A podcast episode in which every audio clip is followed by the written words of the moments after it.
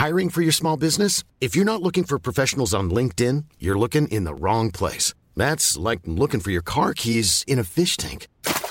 LinkedIn helps you hire professionals you can't find anywhere else, even those who aren't actively searching for a new job but might be open to the perfect role. In a given month, over 70% of LinkedIn users don't even visit other leading job sites. So start looking in the right place. With LinkedIn, you can hire professionals like a professional. Post your free job on linkedin.com slash people today. Serre, ouvre-moi, ou le chasseur me tuera. Lapin, lapin, on trigane. Me serrer la main, me serrer la main, serrer la main. Ça, c'est mon petit garçon. Il vous a probablement fait craquer avec sa petite chanson. Moi, je suis Shane Love, maman solo, auteur du blog Mademoiselle Love, et je connais l'envers du décor. Et vous, vous écoutez Le Tourbillon, le podcast qui parle de la maternité, la vraie, loin des filtres Instagram. Si le sujet de l'endométriose est de plus en plus mis en lumière depuis quelques années, on est encore loin de savoir tout à son sujet, et pour celles qui en souffrent, elles sont encore bien loin d'être prises en charge, voire même d'être prises au sérieux. Chloé fait partie de ces femmes atteintes d'endométriose qui parlent ouvertement de ce que cette maladie implique dans un quotidien de femme et de maman. Dans cet épisode, elle nous raconte comment elle a traversé les années en étant incomprise par le monde médical, elle nous parle du soutien sans faille de son chéri dans les moments peu glamour, et de tout ce que son corps a subi pour lutter contre l'endométriose qui revient toujours plus vicieuse même pendant les grossesses. Bonne écoute Bonjour Chloé. Bonjour Shane. Merci beaucoup de nous raconter ton histoire dans le tourbillon. Je t'en prie. Euh, alors tu es ce qu'on appelle une endo-girl. Oui, tout Endo à fait. warrior. Qu'est-ce que c'est exactement? Alors c'est une femme qui souffre d'une maladie qui s'appelle l'endométriose. Voilà. Et l'endométriose c'est quoi? Alors c'est une maladie donc qui est très commune puisqu'elle touche environ une à deux femmes sur dix. Et en fait euh, c'est une euh, maladie gynécologique. Euh, en fait c'est une migration de l'endomètre, ce qu'on a à l'intérieur de l'utérus, ce qu'on évacue en fait pendant les règles. Donc ce tissu endométriosique en fait migre vers d'autres organes à l'extérieur de l'utérus et euh, fonctionne comme s'il était à l'intérieur de l'utérus. Donc en fait, il va, euh, sous l'impulsion hormonale, euh, saigner en même temps que les règles et ce sang ne va pas s'évacuer. Et donc on va rester dans le ventre et faire des adhérences. Et, et voilà, donc ça c'est un peu l'endométriose au sens large. Et ça peut toucher plein d'organes, enfin tout ce qui est organes pelviens, donc euh, vessie, euh, intestin, ligaments hétérosacrés, ça peut descendre euh, vraiment au niveau de la cloison recto-vaginale, donc toucher le vagin et le rectum en même temps, les ovaires, les trompes. Il y a des formes beaucoup plus sévères qui peuvent toucher le diaphragme, les poumons et ça peut monter jusqu'au cerveau. Voilà. D'accord. Et ça, ça se déclenche à chaque moment des règles? Euh, oui, en fait, euh, le, le tissu migre euh, en fait, au niveau quand ça saigne, donc ouais, au moment des règles. Après, tu peux avoir un- une inflammation quand tu as une maladie qui est assez avancée, qui peut être constante, avec des ruptures de kystes, des choses comme ça qui sont pas forcément pendant les règles, en fait. Voilà. Donc ça provoque des souffrances. Ouais, des souffrances terribles. C'est très très douloureux. Ouais. Au départ, ça commence pendant les règles. Souvent, c'est des. Dans l'endométriose, souvent les jeunes femmes, elles sont réglées jeunes. Donc, moi, tu vois, j'ai été réglée à 10 ans. J'étais encore en CM2, pour te dire. Donc, euh, ça fait un gros chamboulement quand t'es en primaire. Tu t'attends pas vraiment à ça. Et donc, ça fait, beau, ça fait des règles très douloureuses. Et euh, des fois, tu peux avoir de la fièvre. On appelle des fièvres inflammatoires. Enfin, des fièvres d'inflammation. Euh, Il y en a qui, qui font des malaises, qui tombent dans les pommes, euh, des vomissements, de douleurs en fait vraiment. Hein. Tu as des douleurs pendant la miction, pendant la défécation, tu peux quasiment pas aller aux toilettes, ça, ça crée vraiment euh, une paralysie complète euh, du, du pelvis quoi. Voilà. Et toi, tu as toujours souffert de tes règles à partir de tes 10 ans? Toujours. La seule fois où j'ai pas eu mal pendant mes règles, c'était sur mes premières règles. Je me suis dit, euh, bon, ça va. Et après, ça a été. Après, c'est parti, j'avais très mal, je saignais énormément. C'est-à-dire que mes règles duraient 7 jours en moyenne. Et euh, je ratais le, le collège. Euh, Quand j'y allais, euh, j'avais toujours le pantalon taché. Et pourtant, je mettais euh, une voire deux serviettes, tu vois, voilà. Euh, j'étais tout le temps, je saignais énormément, j'étais très très fatiguée. Et euh, ça, ça a duré, euh, ça s'est empiré. Les douleurs se sont vraiment empirées. Et du coup, à 13 ans et demi, ils m'ont mis sous pilule. Parce que j'avais mes règles en plus tous les 10 jours. Donc c'est-à-dire que j'avais mes règles 6 jours, ça s'arrêtait 3-4 jours et ça repartait. Et donc j'étais arrivée au bout de, 6 mois à une anémie qui était énorme et, on n'arrivait vraiment pas à me réguler, donc ils m'ont mis sous pilule. Voilà. Ils disaient quoi les médecins euh, à ce moment-là? Bah, C'est normal. Ah oui, ah oui, c'était pas. Ça choquait pas. Euh, oui, bon, bah, oui, bah, c'est des règles abondantes. Oui, c'est des règles douloureuses. Donc, ils te mettent de l'antadis, tu vois, qui te soulagent pas vraiment. Et après, ils te mettent. Euh, ils te mettent sous pilule et puis, puis voilà quoi. Donc la pilule j'avais vraiment du mal à, la supporter en plus tu vois ça fait un chamboulement quand même au début. Et puis après, euh, après j'ai continué à la prendre comme ça jusqu'à mes 18 ans, 17 ans ouais. Et comment tu as vécu toi, ce passage euh, directement euh, quand tu étais en plein dans le, monde des femmes à 10 ans en fait. Ben alors c'était c'était très bizarre parce qu'en plus euh, j'avais vraiment ben, t'as le corps qui se développe hein, quand je suis entrée en 6 j'étais la plus grande de ma classe. Je faisais la même taille que je fais aujourd'hui tu vois donc 1m65 j'étais assez grande. C'est t'as tout le monde qui est plus petit que toi. Quand tu parles à tes copines tu essaies de leur dire mais est-ce que toi t'as tes règles? Non.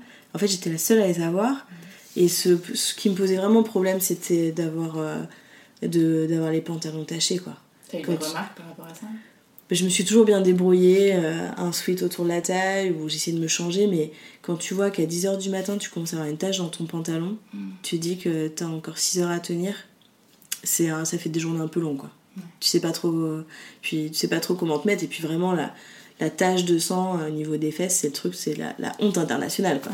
Tu vois, alors que normalement ça devrait pas, mais c'est la honte. Et les douleurs, comment tu les gérais à ton âge? Ah Bah écoute, je n'allais pas à l'école des fois, tellement j'avais mal. Et euh, sinon, bah, tu... ça, ça marche, c'est pas constant en fait. Enfin, moi, ça marche sous forme un peu de contraction. Donc, tu vois, tu sens que ça monte, tu souffles, t'attends que ça redescende, et après, tu fais bon, ça va. 2-3 minutes de répit, puis ça revient, et ben tu prends. Faut, je, je serrais les dents, quoi, vraiment. Hein. Et t'en parlais avec les femmes de ta famille euh, de ce...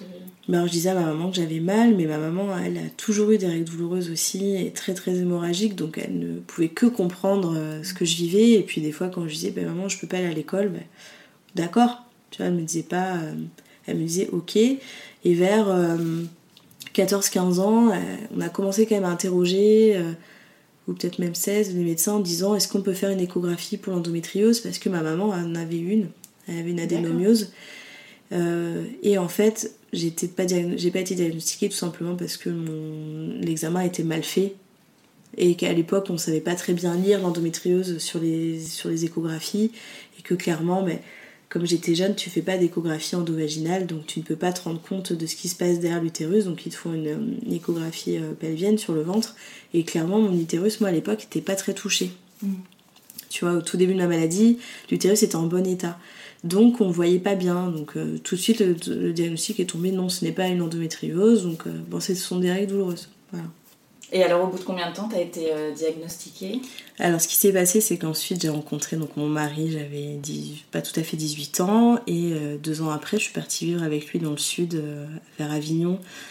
J'avais une vingtaine d'années, et ça, ça correspondait à la fin de mes traitements antidouleurs de par mon, mon accident. Mmh. Donc en fait, quand je suis arrivée là-bas, j'ai arrêté mes antidouleurs. Alors là, les crises sont revenues, mais d'une force, c'est-à-dire tu tu t'accroches au mur quand tu vas aux toilettes, tu, euh, tu manques de tomber dans les pommes, tu transpires, la fièvre et tout, c'était horrible. Et c'est surtout que j'ai commencé à faire des hémorragies euh, à des moments très anarchiques. C'est-à-dire que des fois, je me levais et d'un coup, plaf, ça partait. Mais euh, c'est d'un coup, quoi. Ça coule le long des jambes, ça coule par terre. Donc ça m'est arrivé une fois. Donc j'ai été aux urgences Vite, vite, les pompiers, machin, d'urgence. Non, bah vous avez rien, c'est assez, il faut trouver un gynécologue. Le gynécologue que tu trouves derrière, il te dit non, c'est rien. Et en fait, ce qui s'est passé, c'est que j'ai continué à souffrir comme ça dans le silence pendant jusqu'au mois de mai. Donc ça, c'était en septembre. Tu vois, ça a commencé en septembre et je faisais des hémorragies au travail. J'avais des... On me disait que j'avais des gastro à répétition. Parce qu'en fait, endométriose, quand tu as une endométriose digestive, ça te remue tellement l'intérieur que tu te vides, quoi. Je me vidais, c'était, c'était l'horreur. Et donc, euh, au mois de mai, euh, Bon, mon mari était un peu démuni, tu vois, mais il avait quand même l'habitude de me voir souffrir comme ça, donc on avait été plusieurs fois aux urgences, on m'avait renvoyé à la maison. Et un jour, j'ai une copine qui passe qui me dit Non, mais elle dit Marie, tu peux pas laisser comme ça, tu l'emmènes aux urgences. Tant pis, tu la ramènes. Donc là, il m'a emmené, ils m'ont laissé ressortir. Et il m'a dit Ça va pas se passer comme ça, je t'emmènerai à chaque fois que t'as mal. Et donc, euh, sur deux mois, il m'a emmené euh, dix fois. Tu vois. Parce que tu disais que euh, le médecin te tapait gentiment sur l'épaule en te disant c'est ça. C'est ça. Et en fait, pas de chance pour moi. Pendant, sur ces 8, 8 fois sur ces 10 fois, je suis tombée sur le même gynécologue. Parce qu'après, j'ai appris qu'il était souvent de garde, etc. Donc, je suis tombée sur le même. Et à la fin, il refusait même de, de me voir, en fait, en disant non, non, elle a juste des règles douloureuses, non. Voilà, et il tapait voilà, sur l'épaule de mon mari, euh, c'est une chochotte, faut la, faut la booster un peu. Euh. Et en fait, au bout de la dixième fois, euh, il disait à mon mari, le médecin des urgences, bon, le gynécologue ne veut pas la voir. Incroyable. Donc, ben, on la renvoie, vous rentrez avec elle. Et mon mari m'a dit non, je ne rentrerai pas avec elle. Vous la gardez, c'est vous qui la gardez et vous allez la prendre en charge. Parce que je veux qu'il n'y avait pas d'imagerie, tu vois, qui était faite. Il faisait juste des prises de sang, mais ma prise de sang était normale. Euh, à part une, anémie, euh, forcément, parce que bon, comme t'as tes règles, tu perds beaucoup de sang. Mais euh, il m'a dit non, vous la gardez, vous faites un scanner, une IRM, vous faites ce que vous voulez, mais vous la gardez, je ne la reprendrai pas à la maison dans tous les cas. Et il est parti. Du coup, ils m'ont gardé. Ils m'ont gardé ce qu'on appelle en unité de UHCD. Tu sais, c'est les unités, c'est les hospitalisations de courte durée qui sont à côté des urgences. Et là, en fait, ils m'ont fait passer une IRM et euh, non un scanner pardon un scanner. Et là on voit sur le scanner que j'ai une grosse tache au niveau de l'utérus à droite quelque chose d'assez impressionnant. Mais bon euh, bon ben oui ben c'est ça. Ben écoutez on va vous a rendez-vous avec un gastro. Euh, bon c'est pas trop. Le gynécologue pour lui ce n'est pas gynécologique. Il me renvoie quand même voir une de ses collègues qui fait un toucher vaginal d'une douleur horrible. Et elle me dit non non vous avez rien est-ce qu'ils ont abordé le sujet de l'endométriose Non, jamais. Jamais. Jamais. Jamais. Et euh, trois semaines après, du coup, je vais voir ce gastro-entérologue avec euh, ce chirurgien digestif, pardon, avec euh, mon scanner. Et tu vois, j'avais déjà un peu, enfin, j'en avais marre. Hein, tu vois, j'avais déjà vu quatre gynécologues avant j'avais vu des médecins, qu'est-ce que j'ai Tu vois, je me dis, c'est soit moi je suis, soit moi j'ai un vrai problème de gestion de la douleur et vraiment, je suis vraiment une chochotte et il faut vraiment que je me blinde parce que sinon ma vie va être très très compliquée. Soit vraiment j'ai un problème et personne n'est capable de me dire quoi. Donc j'arrive devant ce médecin, je lui dis voilà, je vous amène mon scanner, il me dit non, j'en veux pas. Tu te dis ok, bon, ça commence, je vais passer un mauvais moment et il m'a dit bon, euh, non mais le scanner ça m'intéresse pas, parlez-moi de votre vie. Alors du coup, je raconte ma vie, ce qui m'arrive, mes douleurs, etc. Et il me dit, est-ce que ça vous embête si je vous ausculte, si je vous fais, un toucher vaginal? Je dis, bah, bah non, hein, tant qu'à faire, euh, voilà. Et là, il m'ausculte et il me dit, bon, je pense que vous avez une très très grosse endométriose, mademoiselle, euh, il faut passer une IRM. Mais alors, le, ce médecin, il faut, faut, se dire, tu vois, il avait 65 ans, je pense. C'est pas sa spécialité, la gynécologie, c'est lui, c'est digestif. Il me dit pour moi vos troubles viennent de là et au toucher je sens qu'il y a quelque chose au niveau vaginal, il y a quelque chose qui me dérange, on sent qu'il y a quelque chose derrière. Non mais le mec, j'avais été, hospité, été par quatre gynécologues avant, t'en as pas un qui le sent le truc, tu vois. Bon. Et euh, du coup il arrive à m'avoir une IRM dans les 5 jours. Et là le verdict tombe à l'IRM, oui vous avez une endométriose mais plutôt superficielle. Donc ok. Et donc là j'avais plus de gynéco, euh, qu'est-ce qu'on fait? Ben, Rien, tu vois, j'ai ça, ces images. Et puis en fait, ce qui s'est passé, c'est que j'ai une crise en fait euh, deux jours après. Donc j'arrive aux urgences avec euh, cette fois mon IRM en disant, mais j'ai une endométriose. Et là, on retombe sur le premier gynécologue qui m'avait dit, vous êtes une chochotte, etc. Et donc, euh, quand on arrive au rendez-vous, parce que là, du coup, ils disent, oui, il faudrait quand même la voir parce qu'effectivement, il y a un problème gynécologique à l'IRM, on le voit. Donc, il me prend en consultation, il était 2h du matin, je crois. Et euh, direct, il dit à William, à mon mari, vous, vous restez dehors. Je veux pas vous voir dans la salle. Donc je rentre toute seule. Et il me dit, bon, qu'est-ce qui vous arrive? Je dis, ben voilà, on a trouvé une endométriose. Il me dit, mais ça, je le savais, c'est moi qui vous l'ai trouvé. Ah, je dis, ah non, ce n'est pas à vous. Et du coup, il m'ausculte, il dit, oui, ben de toute façon, euh, qu'est-ce que vous voulez que je fasse? Du coup, il fait rentrer mon mari, il dit, bah écoutez, voilà, faut faire une célioscopie, mais là, euh, je peux pas, c'est l'été. C'est vrai que c'était l'été, hein, on était en tout début juillet. Euh, bon, ben oui, il faudrait faire ça. Et là, c'est parti. Euh, mari lui a dit écoute, euh, écoutez, enfin, il a, il a même tutoyé, il dit écoute-moi bien, toi, avec ce que tu nous as fait, tu vas l'opérer, tu vas l'opérer bien, parce que sinon, ça va pas le faire, quoi. Si tu, on peut pas laisser les gens comme ça, donc tu vas rattraper ce que tu as fait avant et tu vas lui faire une cystoscopie euh, très rapidement. Et du coup, on a laissé passer six semaines. Et tout début septembre, j'ai eu une, une exploratrice, donc normalement, ça dure une demi-heure. Vois. C'est quoi exactement? Bah, en fait, ils te font euh, des petits trous dans le ventre, ils passent une caméra, parce que comme l'endométriose, c'est une maladie qui est un petit peu vicieuse, tu la vois pas très bien aux images. Des fois, ça se développe, ça se développe pardon, en plaques. Donc, ça, les plaques, tu les vois pas très bien à l'IRM. Donc, euh, je vais faire cette cystoscopie, je rentre le matin. Et là, je suis restée 5 heures au bloc, tu vois. Et là, je me réveille avec les ovaires attachés au niveau du ventre avec les fils qui sortaient, tu vois. En fait, ils ont attaché les ovaires à la paroi abdominale parce qu'en fait, comme ils ont nettoyé pour pas que ça retombe et que ça se recolle, ils te les attachent au niveau du ventre, t'as les fils qui sortent. Et tu ne peux pas bouger, tu restes allongé. Et là, il me dit, écoutez, euh, il y avait un travail monstre, l'urtère était coudé, donc euh, ce qui va des reins à la vessie. Donc faut savoir que des fois, j'étais pliée en deux, je ne pouvais même plus respirer tellement j'avais mal. Je faisais infection urinaire sur infection urinaire, donc on me traitait pour ça, mais en fait, c'est que j'avais un problème au niveau du rein, dû à l'endométriose. Il me dit j'ai retiré un ligament utérosacré, j'ai nettoyé euh, la vessie, enfin j'ai décollé parce que les ovaires étaient collés euh, sur l'utérus avec les trompes, enfin du coup j'ai nettoyé. Par contre, vous avez une grosse lésion en recto-vaginal, donc qui est complètement derrière le vagin. Pour moi, faut pas l'opérer, euh, c'est une opération morbide avec une pose de stomie. Moi, je me lance pas là-dedans, et puis moi, je serai vous, je resterai comme ça. Ok. Bon, ben, d'accord. Donc je reste couchée mes 4 jours avec mes ovaires attachés, donc avec tout ce que ça. Tu vois, donc tu peux pas aller aux toilettes, tu peux pas te laver, tu peux pas manger correctement, donc bon, ok. Et euh, je revois 3 mois après euh, pour le rendez-vous post-op. Donc déjà, je trouvais que 3 mois après un rendez-vous post-op, c'était un peu, léger. Et là, il me voit, il me dit écoutez, euh, je vous mets un an sous un traitement qui s'appelle Lutéran, et on se revoit dans un an. Mais je dis mais moi, ça va pas. Pendant les trois mois, t'avais pas Ça vu allait- d'amélioration? Non. J'ai eu une amélioration très courte parce que forcément j'avais des douleurs qui, étaient, qui avaient un petit peu disparu au niveau du ventre avec tout ce qu'il avait retiré. Mais euh, c'était toujours l'horreur, je souffrais beaucoup. Et je dis, mais moi je ne peux pas rester comme ça. Si, si. Et donc euh, je suis partie en colère. Je me rappelle, je lui ai jeté l'ordonnance, je lui ai balancé comme ça. Je lui ai dit, de toute façon, vous êtes un connard et je suis partie. Ouais. J'étais très en colère, je suis partie en pleurant et tout.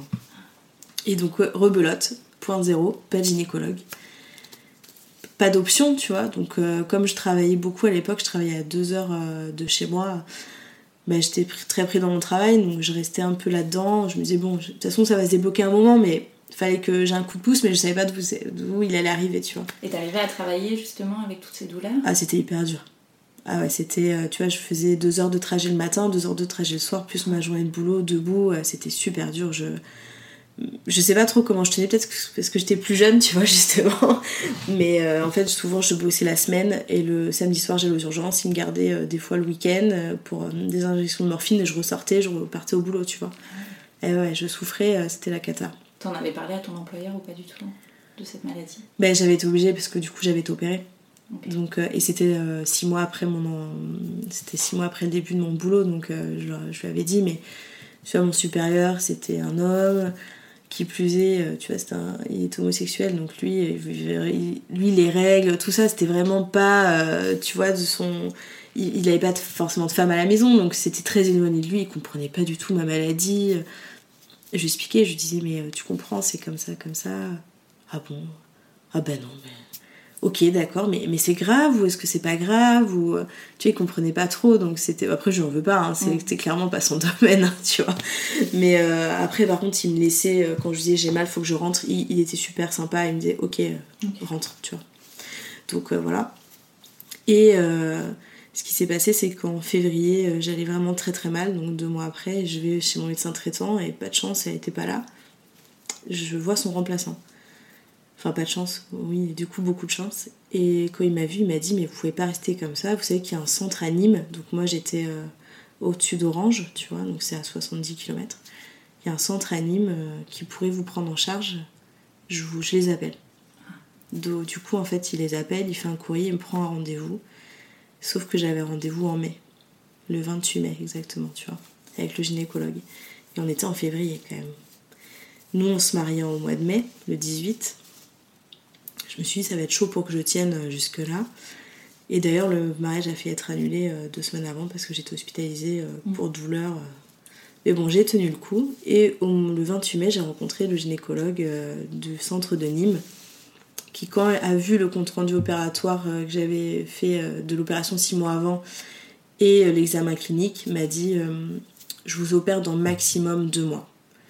Pourquoi deux mois Parce que j'avais plein d'examens à faire, parce que c'est une chirurgie qui va être très lourde. Il m'avait dit C'est une chirurgie lourde. Je vais pas être tout seul sur le coup. Il faut rencontrer le chirurgien digestif. Il faut faire une rectoscopie. Il faut faire d'autres examens. Donc c'est le temps que tout ça se mette en place, tu vois. T'étais enfin prise en charge, comment Voilà. t'as vécu Ah, euh, ça a été. ce ouais, bah, je me suis dit, bon, ben, ok, ben, on y va. euh. Et tu vois, j'avais pas vraiment conscience de ce qui allait m'arriver quand même. Parce qu'on me dit chirurgie lourde. Tu vois, on te dit ça, tu te dis, bon, ben, ok, c'est quoi une chirurgie lourde finalement Tu vois, bon. Et donc j'ai fait euh, la rectoscopie. Ils me disent, bon, en fait, c'est une échographie euh, au niveau du rectum, donc t'es pas endormi hein, pour ça. hein. Donc ils te le font. euh, et après, ils passent une caméra pour voir, en fait, ils voulaient voir si la lésion recto-vaginale avait traversé à l'intérieur du rectum. Parce que si, si ça traverse, ils retirent en fait. Il faut une ablation du rectum, ils coupent le morceau. Là, a priori, ça n'avait pas traversé. Sauf que tu as trois couches au niveau euh, des intestins. Et euh, donc ils essayent de voir si ça a traversé deux couches ou une couche. Ou, voilà. Bon là, lui était assez confiant, mais il m'a dit c'est pas. Enfin, moi je suis pas chirurgien, hein, je suis technicien. Pour moi c'est bien, il y aura pas de stomie. Bon. Je vois le chirurgien digestif qui me présente la stomie quand même, euh, tu vois. On en parle, il me dit ça va être lourd, je, je sais pas, on, on voit pas très bien sur les images, donc on sait pas dans quoi on s'engage. Bon voilà, je vois tout ce petit monde et euh, mi-juillet, ils me disent on vous opère le 29. Parce qu'en fait, ils prennent toutes les décisions pendant l'opération au vu de ce qui. Ben en fait, ils essayent de prendre un maximum avant. pour t'informer. Mais bon, tu vois, l'endométriose, c'est tellement une maladie vicieuse que ils savent très bien qu'ils vont avoir des surprises euh, à l'ouverture. Et donc, euh, ce qui s'est passé, c'est que le 29 juillet, du coup, je suis restée, je crois, c'était 8 ou 9 heures au bloc. C'était un très très gros bloc. Je me souviens de mon réveil parce que quand j'ouvrais les yeux, j'avais envie de mourir, tu vois, tellement je souffrais. Là, j'ai compris, j'ai compris l'impact du mot lourd, tu vois. Ouais. Et en fait, il m'a dit quand on a ouvert, on s'est dit oh ça va. Effectivement, il y a une lésion. Et en fait, il m'a dit quand on a commencé à basculer derrière euh, euh, la vessie d'utérus et, et glisser dans, dans la paroi recto-vaginale, il m'a dit là c'était euh, ça avait envahi le périnée, la sciatique, le sacrum. C'était complètement accroché à l'os. C'était une très très grosse lésion et ils ont mis un temps fou à la, à la défaire. Et ce qui s'est passé, c'est qu'en fait, ils ont été obligés de faire une, une résection du rectum, donc couper un morceau. Et en fait, quand ils ont voulu suturer, il y a eu un, un problème et du coup, ils ont été obligés de me poser une stomie. Donc, je me suis retrouvée avec une stomie. Donc là, tu te dis, euh, tu te réveilles. Je me touchais un peu partout et je voulais savoir si j'avais la stomie, tu vois. Et l'infirmière, elle me l'a dit tout de suite oui, vous avez une stomie. Bon, donc là, tu sais que t'es pas sortie de suite, quoi. Ouais. C'est hyper dur. Et euh, j'ai mis, euh, je suis restée euh, presque un mois hein, hospitalisée. hein. Ah oui Ah oui, parce que bah, déjà au début, tu te lèves, tu, te réveilles, j'avais la pompe à morphine, les drains, euh, la, la- la perfusion, la sonde urinaire, la poche. Et il te faut un semi-remorque pour te transporter, tu vois, tu te lèves pas comme ça. Donc j'ai quand même réussi à me lever rapidement et tout, mais le problème qui s'est posé, c'est que quand ils ont opéré la vessie, il y a eu une atteinte, il y avait une atteinte des nerfs et ils ont été obligés de nettoyer. Et en fait, je me suis retrouvée euh, à pas pouvoir euh, uriner, en fait. Donc quand ils m'ont retiré la sonde, j'ai fait un globe. euh, et ce qui s'est passé, c'est que je suis restée sondée tout le temps de mon hospitalisation et que je n'arrivais, quand ils me descendaient, je n'arrivais absolument pas à aller aux toilettes. C'était, euh, c'était un drame hein, pour moi. hein. C'était un truc. euh, c'était, je crois que c'était peut-être le pire parce que tu te dis, j'ai une stomie, une sonde urinaire et je vais être comme ça pendant je sais pas combien de temps quoi. Donc euh, bon. Est-ce qu'il te parlait de- du sujet de la maternité à ce moment-là? De savoir si tu pourrais avoir des enfants? Alors mon gynécologue, lui, était plutôt... euh, il m'a dit, euh, franchement, l'utérus est, est pas trop abîmé quand même. Avec ce qu'on a fait, c'est possible. Mais avec la chirurgie qu'il y a eu là, là, ça va être compliqué parce que quand il me dit ça, j'avais toujours la poche, je pouvais pas uriner toute seule, donc pour, un- pour une grossesse, c'est un peu compliqué quand même. Il m'a dit, écoutez, ça c'était en, en août du coup, il m'a dit, on verra euh, l'année prochaine, peut-être. D'accord.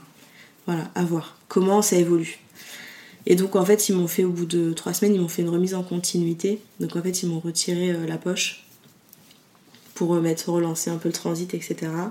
Donc là, c'était un bloc très compliqué. Je, je pourrais plus te dire exactement pourquoi, mais le réveil était très dur. J'ai souffert en fait, parce que quand tu ouvres, tu touches forcément des nerfs, etc. Et donc ça a été hyper dur derrière. Je, je souffrais, c'était l'horreur. Et du coup, je suis sortie une semaine après en auto-sondage parce que je ne pouvais pas toujours pas aller aux toilettes. Mm. Donc il faut savoir que quand tu as une remise en continuité, tu vas aux toilettes dix fois parce que tu as l'impression que tu vas te faire dessus en permanence, alors qu'en fait c'est juste le rectum qui essaie de se rééduquer. Et en parallèle, je m'auto-sondais parce que je pouvais pas uriner toute seule. Donc je regardais l'heure, ça m'arrivait de me faire pipi dessus. Hein. Parce que des fois, tu sais, t'es pris euh, dans un repas, tu fais pas attention et, d'un coup tu fais merde, je suis en train de faire pipi dessus. Quoi. Ça, c'est affreux. Et euh, bon, du coup, après, tu vois, je, faisais des autosondages réguliers, donc ça, j'ai pris le coup. Mais le problème des autosondages, c'est que souvent, t'as des infections urinaires, hein, parce que c'est quand même un corps étranger. Faut bien désinfecter les mains, faut porter des gants. Enfin, tu vois, c'est quand même hyper contraignant dans la vie de tous les jours. Bon, bref, en plus, ils t'apprennent à t'autosonder à l'hôpital. C'est-à-dire que t'as un infirmier qui est avec un miroir, qui te pose dans le lit, qui te dit voilà, alors maintenant, vous allez écarter les jambes, je vais vous montrer comment faire. Mmh. Donc tu vois, t'es super à l'aise quoi, tu vois, c'est, c'est un moment... Euh, bon là j'avais complètement zappé le truc, tu vois, j'étais... Euh, j'avais, je m'étais tellement montré tous les jours euh, que au bout d'un mois, tu sais, tu laisses complètement filer. Et j'ai eu de la chance pendant cette hospitalisation, c'est que mon mari il a dormi avec moi tous les soirs. Mais justement, ton mari, quand tu l'as rencontré, comment le sujet, t'as pu aborder le sujet avec lui, l'endométriose? Ben en fait, on, je savais pas que j'avais ça à l'époque. Mmh. Donc euh, on s'est rencontrés, on était jeunes. Lui, il habitait à Avignon, moi à La Rochelle, donc on se voyait pas tout le temps. Donc il me voyait pas tout le temps dans ces souffrances-là. Et honnêtement, je m'arrangeais pour pas avoir mes règles quand je voyais, tu vois. Donc c'est vrai que des fois, j'ai enchaîné deux plaquettes de pilules en me disant euh, non, je peux pas avoir mes règles, je vois une semaine et te coucher une semaine. Donc il, me voyait pas trop comme ça en fait. Et c'est venu après. Mais il a été pris dans, dans la maladie et tu vois, il m'a jamais lâché. Euh, il, m'a jamais lâché, tu vois, quand on lui dit non, non, vous restez dehors, il dit non, non, moi je reste pas dehors, je rentre. J'ai pas à rester dehors, quoi. Parce que, et des fois, il parlait même en mon nom, parce que quand t'es prostré comme ça, dans la douleur, t'es. Tu vois, moi je suis hyper renfermée quand je suis dans ma douleur, je suis très. Euh, j'essaie de me centrer pour pas péter un plomb, parce que sinon tu. pour pas vomir, pour pas tourner la pomme, tu vois, j'essaie de penser à des choses positives. Du coup, c'est plutôt lui qui s'exprimait en disant il y a un problème, ça va pas, etc. Donc il a été super présent. Et pendant toute l'hospitalisation aussi. Et il m'a facilité vraiment euh, la vie parce que, euh, tu vois, des fois, le personnel hospitalier fait pas attention, il rentre, il est 3h du matin, il tombe bourrine la porte, alors que tu vois, toi, tu dors pas déjà, alors que il dit, non mais là, vous voyez, elle dort. Ben, repassez dans une heure, laissez-la dormir. Euh, tu vois, un jour, ils ont voulu me donner à manger, alors que ça faisait une semaine que j'avais pas mangé. Ils me donnent un steak haché puré, tu vois, le truc. il me dit, mais mange, mange. Et je dis, non, je, je vais vomir. Et du coup, tu vois, il m'a quand même aidé parce que je suis restée 5 heures comme ça avec l'envie de vomir. Et ça, t'as peu d'hommes qui te disent Tu bois, je vais te faire vomir, tu vas mieux dormir après, tu seras mieux ma chérie, tu vois. Je connais personne euh, qui, qui ferait ça, tu vois. Et qui supporte la poche, et parce que la poche, des fois, ben, des fois elle fuite, hein, tu vois, donc c'est pas super glamour. Et il est resté, il a dormi, sauf une nuit où il est rentré pour faire des lessives, des choses comme ça, parce que ça faisait quand même deux semaines qu'on était à l'hôpital et, et que tu vois, on avait quand même notre vie à côté, notre appartement, qu'il fallait quand même rentrer chez nous une fois. Et ce soir-là, j'ai été. Euh, ils m'ont réincisé parce que je, souffrais, j'avais beaucoup de, de, fièvre et en fait j'ai fait un abcès. Et en fait, ils m'ont réincisé en chambre sans anesthésie euh, à 1h du matin, tu vois. Et c'est la nuit où il était pas là. Donc je pleurais au téléphone en disant, mais reviens, tu vois. Il me dit non mais t'inquiète ça va aller, t'es forte, tu vas y arriver tout. Bon j'y suis arrivée finalement. Mais il a été avec moi euh, tout le long tu vois. Il m'a pas lâché jamais sur cette hospitalisation. C'était euh, et heureusement qu'il était là quoi. Ça a été vraiment un pilier tu vois. Pour moi c'est on faisait rien, on regardait la télé ou moi je dormais mais je savais que quand j'ouvrais les yeux il était là. Et ça c'est super important. Il m'aidait à prendre ma douche. Dès que j'avais un problème, je m'adressais à lui, tu vois. Ça, c'était c'est super important. C'est super important. Et puis j'avais peur qu'il s'en aille quand même, tu vois. Mm. C'était quand même deux mois après notre mariage. Tu te dis, euh, pour le meilleur et pour le pire. Surtout pour le pire chez moi, tu vois. Donc euh, j'étais. Mais il était super présent. Et puis il avait pas l'air de. Tu vois, il avait l'air. de- Il menait de front, tu vois. Je Mhm. sentais vraiment que c'est. Voilà, il avait pas peur, quoi. Donc ça, c'était super important. Et alors, quand est-ce qu'est arrivé le sujet de, de la maternité? Euh, bah, en fait, du coup, la maternité, à la base, on m'avait dit que je n'aurais pas d'enfant. Mhm. Pas du tout. Euh, le premier gynéco m'avait dit vous n'aurez jamais d'enfant. Donc, comme il m'a opéré en, en septembre, on a très vite décidé de se marier parce qu'en fait, on avait un projet d'adoption. Et quand moi j'avais 22 ans, lui avait 27. Et clairement, euh, quand tu as moins de 30 ans, tu peux pas adopter à moins que tu aies 5 ans de mariage. Donc, moi, j'aurais pas eu. euh, Enfin, j'avais il me fait 8 ans pour avoir 30 ans, quoi. Donc, on a décidé de se marier en se disant on se marie.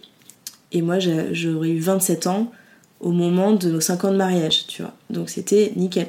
Et comment tu l'as vécu, toi, le fait de ne pas pouvoir avoir d'enfant Qu'on t'annonce ça? Euh, c'était c'était pas j'étais pas triste parce que je m'étais dit de toute façon que je serais maman.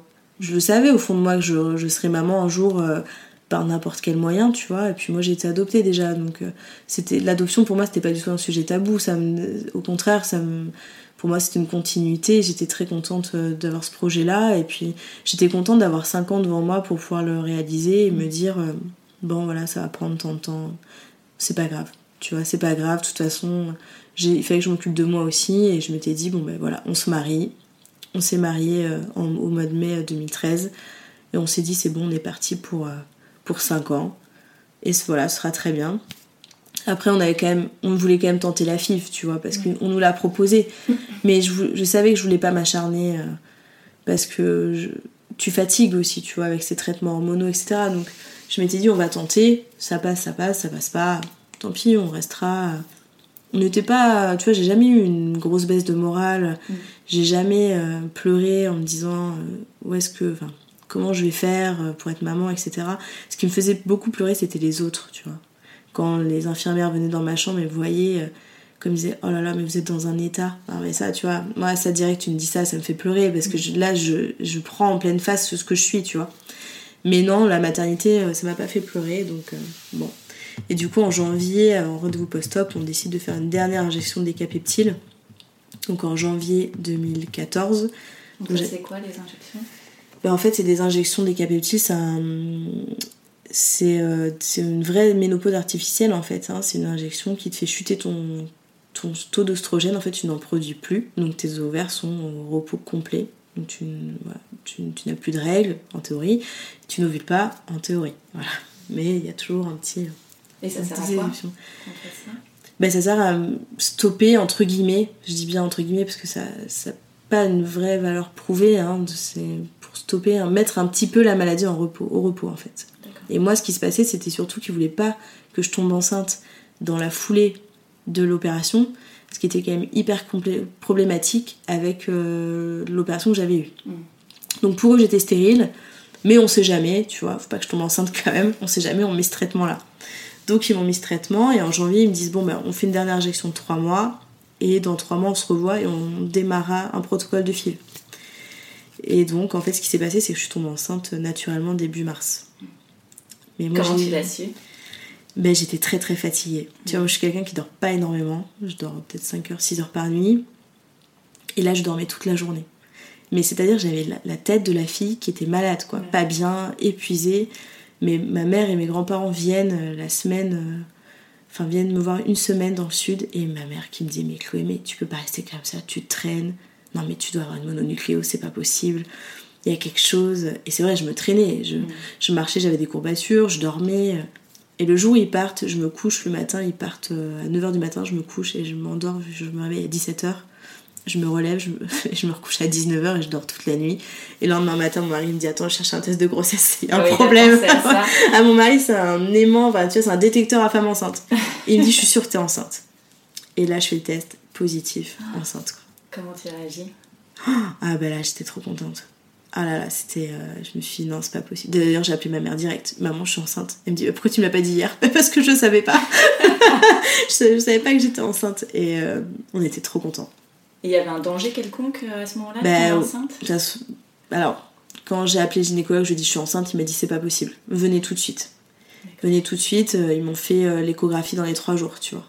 Parce qu'ils risquaient vraiment une grossesse extra-utérine, ce qui s'est révélé euh, pas le cas du coup. Il m'a dit, bon ben, vous allez être hyper surveillé. Et ça n'a pas manqué, tu vois. Trois semaines après, j'ai fait un décollement du, sac. Et donc j'ai perdu énormément de sang. On s'est dit, c'est mort. C'est fini. Et en fait, non, c'est juste sac qui s'est décollé. Donc je suis restée alitée. Jusqu'à presque 4 mois, tu vois, le temps que tout se recolle bien.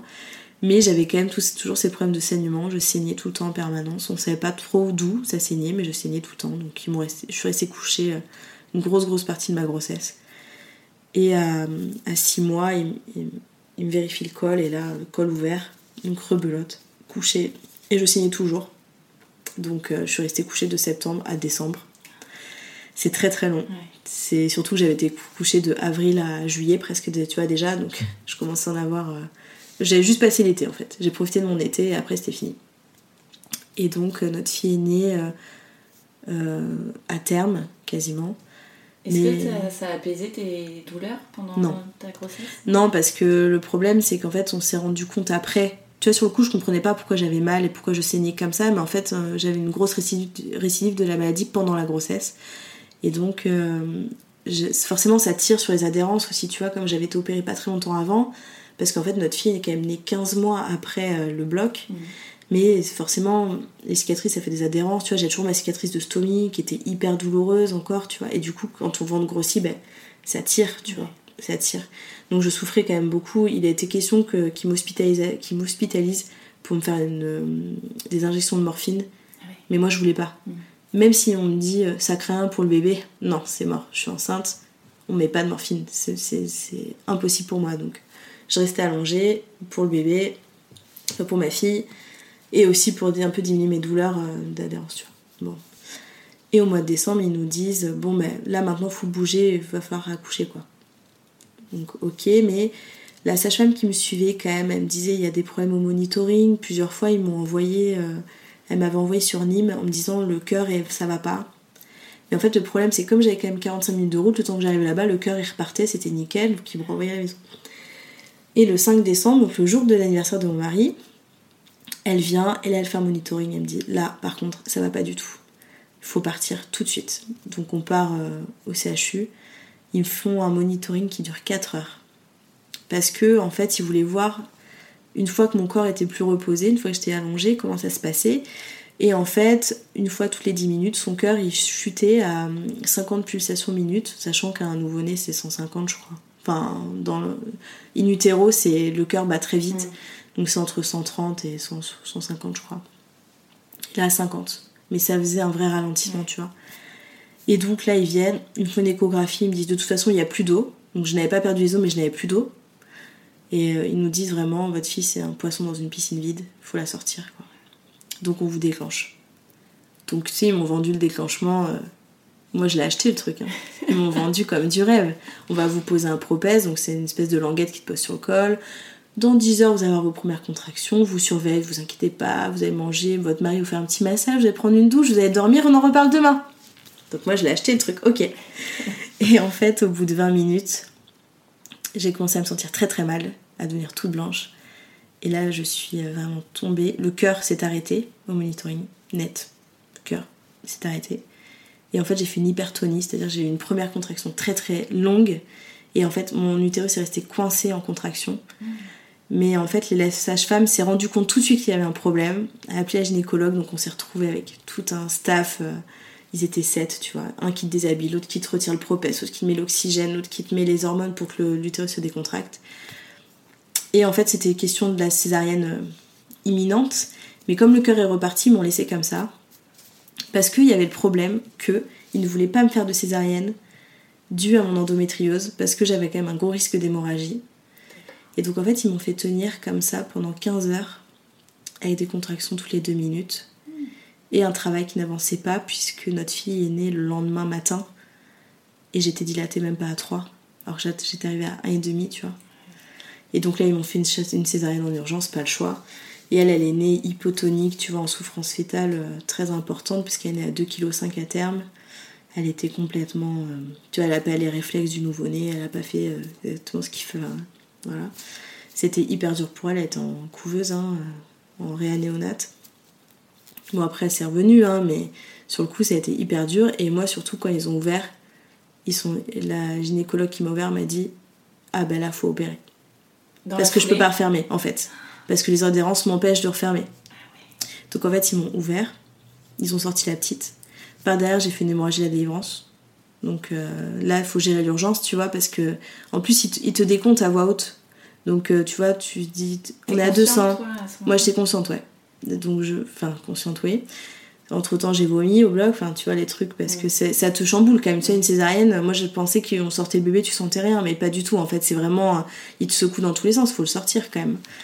Et euh, elle a commencé à décompter. Euh, T'entends quelqu'un qui dit ça saigne. Oui, on a combien? 200. On a 300. On a 400. On a 500. Et donc là, il faut vite, vite, tu vois, tu sens que ça, ça autour de toi. Et, et William, il a posé la main sur ma tête, il m'a dit Dors, repose-toi, ça va aller, tu vois. Mais il m'a dit, à ce moment-là, j'ai cru que j'allais partir tout seul. Il m'a dit, je me suis dit, entre ma fille qui est là-bas en couveuse et toi qui est là, qui te vide, il m'a dit, j'ai cru que j'allais repartir tout seul, en fait, sur ce moment-là. Mais bon, après, ils ont ils m'ont opéré, ils ont laissé William avec moi et ils m'ont amené euh, Nina, euh, qui était en couveuse. Mmh pour que je puisse la voir parce que je l'avais pas vue du coup. Et du coup, ils m'ont posé à côté de moi, ils m'ont mis la couveuse à côté de moi et William était à côté de moi pendant toute l'opération. Donc ça, c'était cool. Bon, même si je me suis endormie parce que j'étais. Ils m'ont tellement shooté quand même parce que l'opération c'était un petit peu long donc ils te shootent. Bon, j'ai pas trop profité, mais je l'avais quand même à côté de moi. Je pouvais pas. Je la voyais un peu, tu vois, mais je pouvais pas la toucher, mais je la voyais un peu. Bon. Et du coup, ils m'ont opéré derrière pour euh, retirer l'adhérence, tout ce que j'avais récidivé pendant la grossesse. C'est un accouchement euh, de haut, de haut vol. Et après, ils m'ont dit par contre, vous n'aurez plus jamais d'enfant. Ah Et je me suis dit, tant mieux, j'en veux plus. Parce que c'était trop dur. Franchement, tu vois, ils m'ont raté 6-5 fois la péridurale. Ils m'ont réussi au bout de la sixième. Enfin, c'était un accouchement qui était physiquement très très éprouvant. Et je me suis dit, je veux pas revivre ça. Jamais. Et je veux jamais revoir un bébé euh, aussi en mauvais état à la naissance. Tu vois, je me suis dit, je vais la perdre. On a fait tout ça pour ça. Tu vois, je me suis dit, ça, je veux plus vivre ça, quoi. Et elle, ça a été vite mieux? Bah écoute, à un mois, elle faisait 2,9 kg. Elle a récupéré un peu. Euh, petit à petit, à, je dirais à deux mois, ça c'est bien. Vous avez pu rentrer assez rapidement à la maison? Euh, 12 jours. 12 jours Ouais. Elle a refait un petit séjour quand même parce que au niveau de l'allaitement, ben, quand t'es une césarienne, et tu vois, j'avais la césarienne plus l'opération, donc j'ai pas eu de peau à peau tout de suite. Mm. Moi, j'ai pas vraiment pris conscience que j'étais maman quand même parce que faut savoir quand je suis rentrée dans la chambre, j'ai demandé au personnel si je pouvais la porter tu vois, le décalage. Et du coup, j'ai une montée de lait qui a été hyper tardive, 7 jours, je crois. Et du coup, euh, c'était une vraie galère pour l'alimenter. Je l'allaitais, mais elle s'épuisait en fait au sein, donc elle prenait pas de poids. Et donc, ça a fini qu'on est retourné en néonate pour se faire aider, etc. Mais elle a. Après, elle a démarré quand même. Parce que toi, tu devais reprendre des forces aussi, j'imagine, de ton côté bah non, tu sais, moi je me suis. Elle est née à 9h du matin, je suis sortie du bloc à 13h, je crois. 15h j'étais en chambre, 16h j'étais habillée, maquillée, euh, ah prête à accueillir tout le monde. Bonjour C'est moi Tu sais, moi j'ai besoin de redémarrer vite après les blocs pour laisser passer derrière moi. Et du coup, euh, direct, j'étais à fond, euh, ok, on s'occupe d'elle. Mais bon, tu vois, c'était c'est quand même pas drôle, tu vois, elle était quand même branchée, plus ils lui font des. Ils testent sa glycémie souvent. Bon, mais bon, elle, ça a été, tu vois, elle a mis quelques semaines, mais après, c'était parti. Mais elle était toute petite, hein, ça, fait, ça fait drôle. Hein. Je m'attendais pas à ça. Je m'attendais à un gros poupon, tu vois. Mais après, elle a bien démarré, donc ça allait. Est-ce que tu t'es sentie tout de suite à l'aise dans ton rôle de maman? Ben oui et non. Enfin, après, comme une maman normale. Hein. Enfin, comme toutes les mamans, je pense, j'apprenais. Tu vois, il y a des choses que j'ai fait avec elle que j'aurais pas fait, que j'ai pas fait pour mon deuxième. Parce que vraiment, t'apprends, tu te dis. Euh, bon là, est-ce que c'est pas normal, elle a pas fait caca depuis deux heures, mais comment ça se fait, c'est pas normal, mais euh, du coup j'appuie, je dis non mais là il y a un problème, tu vois. Mais euh, après oui, j'ai tout de suite, euh, dès que je l'ai eu, tu vois, quand j'ai pris conscience que j'étais maman et que je pouvais m'en occuper, que je pouvais m'en occuper moi, parce que j'ai vite pris mon rôle hyper, enfin, c'était mon, mon, amour, tu vois, c'était, voilà. Donc euh, ça a été très vite derrière. Après, j'ai eu toutes les inquiétudes de maman euh, lambda, hein, j'ai envie de te dire. Tu vois, le. Ah bon, mais pourquoi elle dort un œil ouvert Mais euh, est-ce qu'elle respire Tu vois, c'était comme toutes les mamans, je pense. et est-ce que ça t'a soulagé cette dernière opération au moment de l'accouchement? Bah oui et non, parce que j'ai eu un retour de couche très rapide, donc ils m'ont vite remis sous traitement. J'avais toujours ces saignements qui perduraient après la grossesse, alors qu'on savait pas trop pourquoi. Et, euh, et j'ai vite été mal et donc ça c'est très dur à gérer quand t'as un bébé. En plus moi tu vois je faisais beaucoup de portage et petite ça me dérangeait pas mais plus elle a grandi plus elle était lourde et plus je souffrais quand même parce que ça appuyait vraiment sur mon ventre. Alors que normalement on te dit que si tu le positionnes bien oui mais t'as quand même le poids tu vois. Et, euh, et en fait j'ai été réopérée en septembre donc elle est née en décembre. Et là, ils m'ont réopéré par voie vaginale et m'ont sorti une énorme lésion euh, qui avait traversé la paroi vaginale. Et c'est ça qui faisait que ça saignait tout le temps. Et du coup, ils m'ont fait une résection euh, de, d'un tiers du vagin. Mais euh, voilà, après, tu gères ça en plus de la petite, quoi. Tu gères tes saignements, tes douleurs. Anina, elle a été plongée dedans direct, hein, tu vois. Ouais. Pas eu de. Tout de suite, j'ai été hospitalisée, j'étais vite hospitalisée pour des douleurs, etc. Donc, elle a été vite mise dans, dans le bain, tu vois. Heureusement, j'ai ma maman qui est venue parce que là, après une question, quand t'as, quand le, quand t'as un bébé, ben, William il pouvait plus rester avec moi hein, à l'hôpital. Tu vois, après, euh, j'avais plus besoin de lui en fait. Mm. Quand il était là, j'avais besoin qu'il s'occupe de notre fille. J'avais besoin qu'il soit là au réveil, bien sûr, mais je voulais pas qu'il reste dormir avec moi. Et sur ça, je voulais plus, je voulais qu'il s'occupe d'elle, tu vois, Mm. d'abord. Donc euh, j'ai été opérée derrière et en septembre. Et là, on m'a dit, bah là, vraiment pour le deuxième. Je dis, ah, ce sera mort. Je dis, ah bah c'est pas grave, de toute façon, j'en veux plus, j'en ai une déjà. C'est déjà assez compliqué à gérer pour moi parce que t'as la fatigue chronique, t'as les saignements, t'as les douleurs. Et ton bébé, euh, tu, peux être, euh, tu peux avoir les trois cumulés, la douleur, les saignements. euh, il s'en fiche, lui. hein. Mm. Il faut quand même te lever dans tous les cas, il faut te lever la nuit, il faut te lever à n'importe quel moment, il faut s'en occuper. Et, et c'est quand même un moteur du coup, tu vois. Ça permet de, de surpasser. Donc je m'étais dit, je me surpasse déjà pour une, ça suffit, Ouais. tu vois. Ça me va amplement, je ne veux pas refaire. Et puis je voulais pas refaire une grossesse, euh, je me sentais pas en fait. Et, euh, et, Et, voilà. puis finalement, Et finalement, ils me remettent sous des capétiles parce que je n'allais pas très bien. Donc des capétiles qui ne marchent pas chez moi, mais bon, j'accepte quand même. On part euh, en week-end à Rome avec mon mari. Et euh, en rentrant de Rome, j'étais très très fatiguée. euh. En fait, là-bas sur place, déjà, on a énormément marché, donc j'étais très fatiguée, j'avais beaucoup de crampes. Parce que comme j'avais toujours ce problème que je pouvais pas faire pipi quand je voulais et où je voulais, je buvais pas trop, tu vois, mais on a quand même, on a marché 60 km en 3 jours, tu vois, donc c'est énorme. Et j'avais cette fatigue, j'étais très épuisée en rentrant de Rome. Et ça a duré, duré, duré, duré. Et mon mari me dit Tu es enceinte, j'en suis sûre. Au bout de trois semaines, il dit Je sais que tu es enceinte, j'en suis sûre. Et là, je lui dis Écoute, si je suis enceinte, je divorce. je ne sais pas pourquoi je dis ça. Et je dis ça à tout le monde. Si vraiment, il je dis Si tu m'as mis enceinte une deuxième fois, je divorce. Je ne veux pas. je ne veux pas, c'est mort. Et, euh, et ce qui s'est passé, c'est qu'il a été quand même acheté un test de grossesse. Et j'étais enceinte. et tu n'as pas divorcé. Et je n'ai pas divorcé. Mais par contre, ça a été très dur. Ouais. Pour lui, c'était l'évidence, parce que mon mari, il voulait quatre enfants, hein, Mm. faut le savoir. Euh, moi, je me sentais pas du tout de repartir. Je ne pensais qu'à un truc, c'est-à-dire quand j'ai fait pipi sur ce bâton, quand j'ai vu que ça virait positif, je me suis dit comment je vais faire pour le mettre au monde.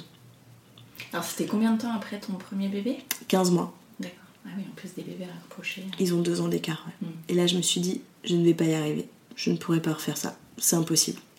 Je ne vais pas pouvoir mener une deuxième grossesse comme la première. Ça, ça va pas, ça, je pourrais jamais être alitée. Parce qu'on a quand même une fille déjà. On vivait sur une maison avec trois étages, tu vois.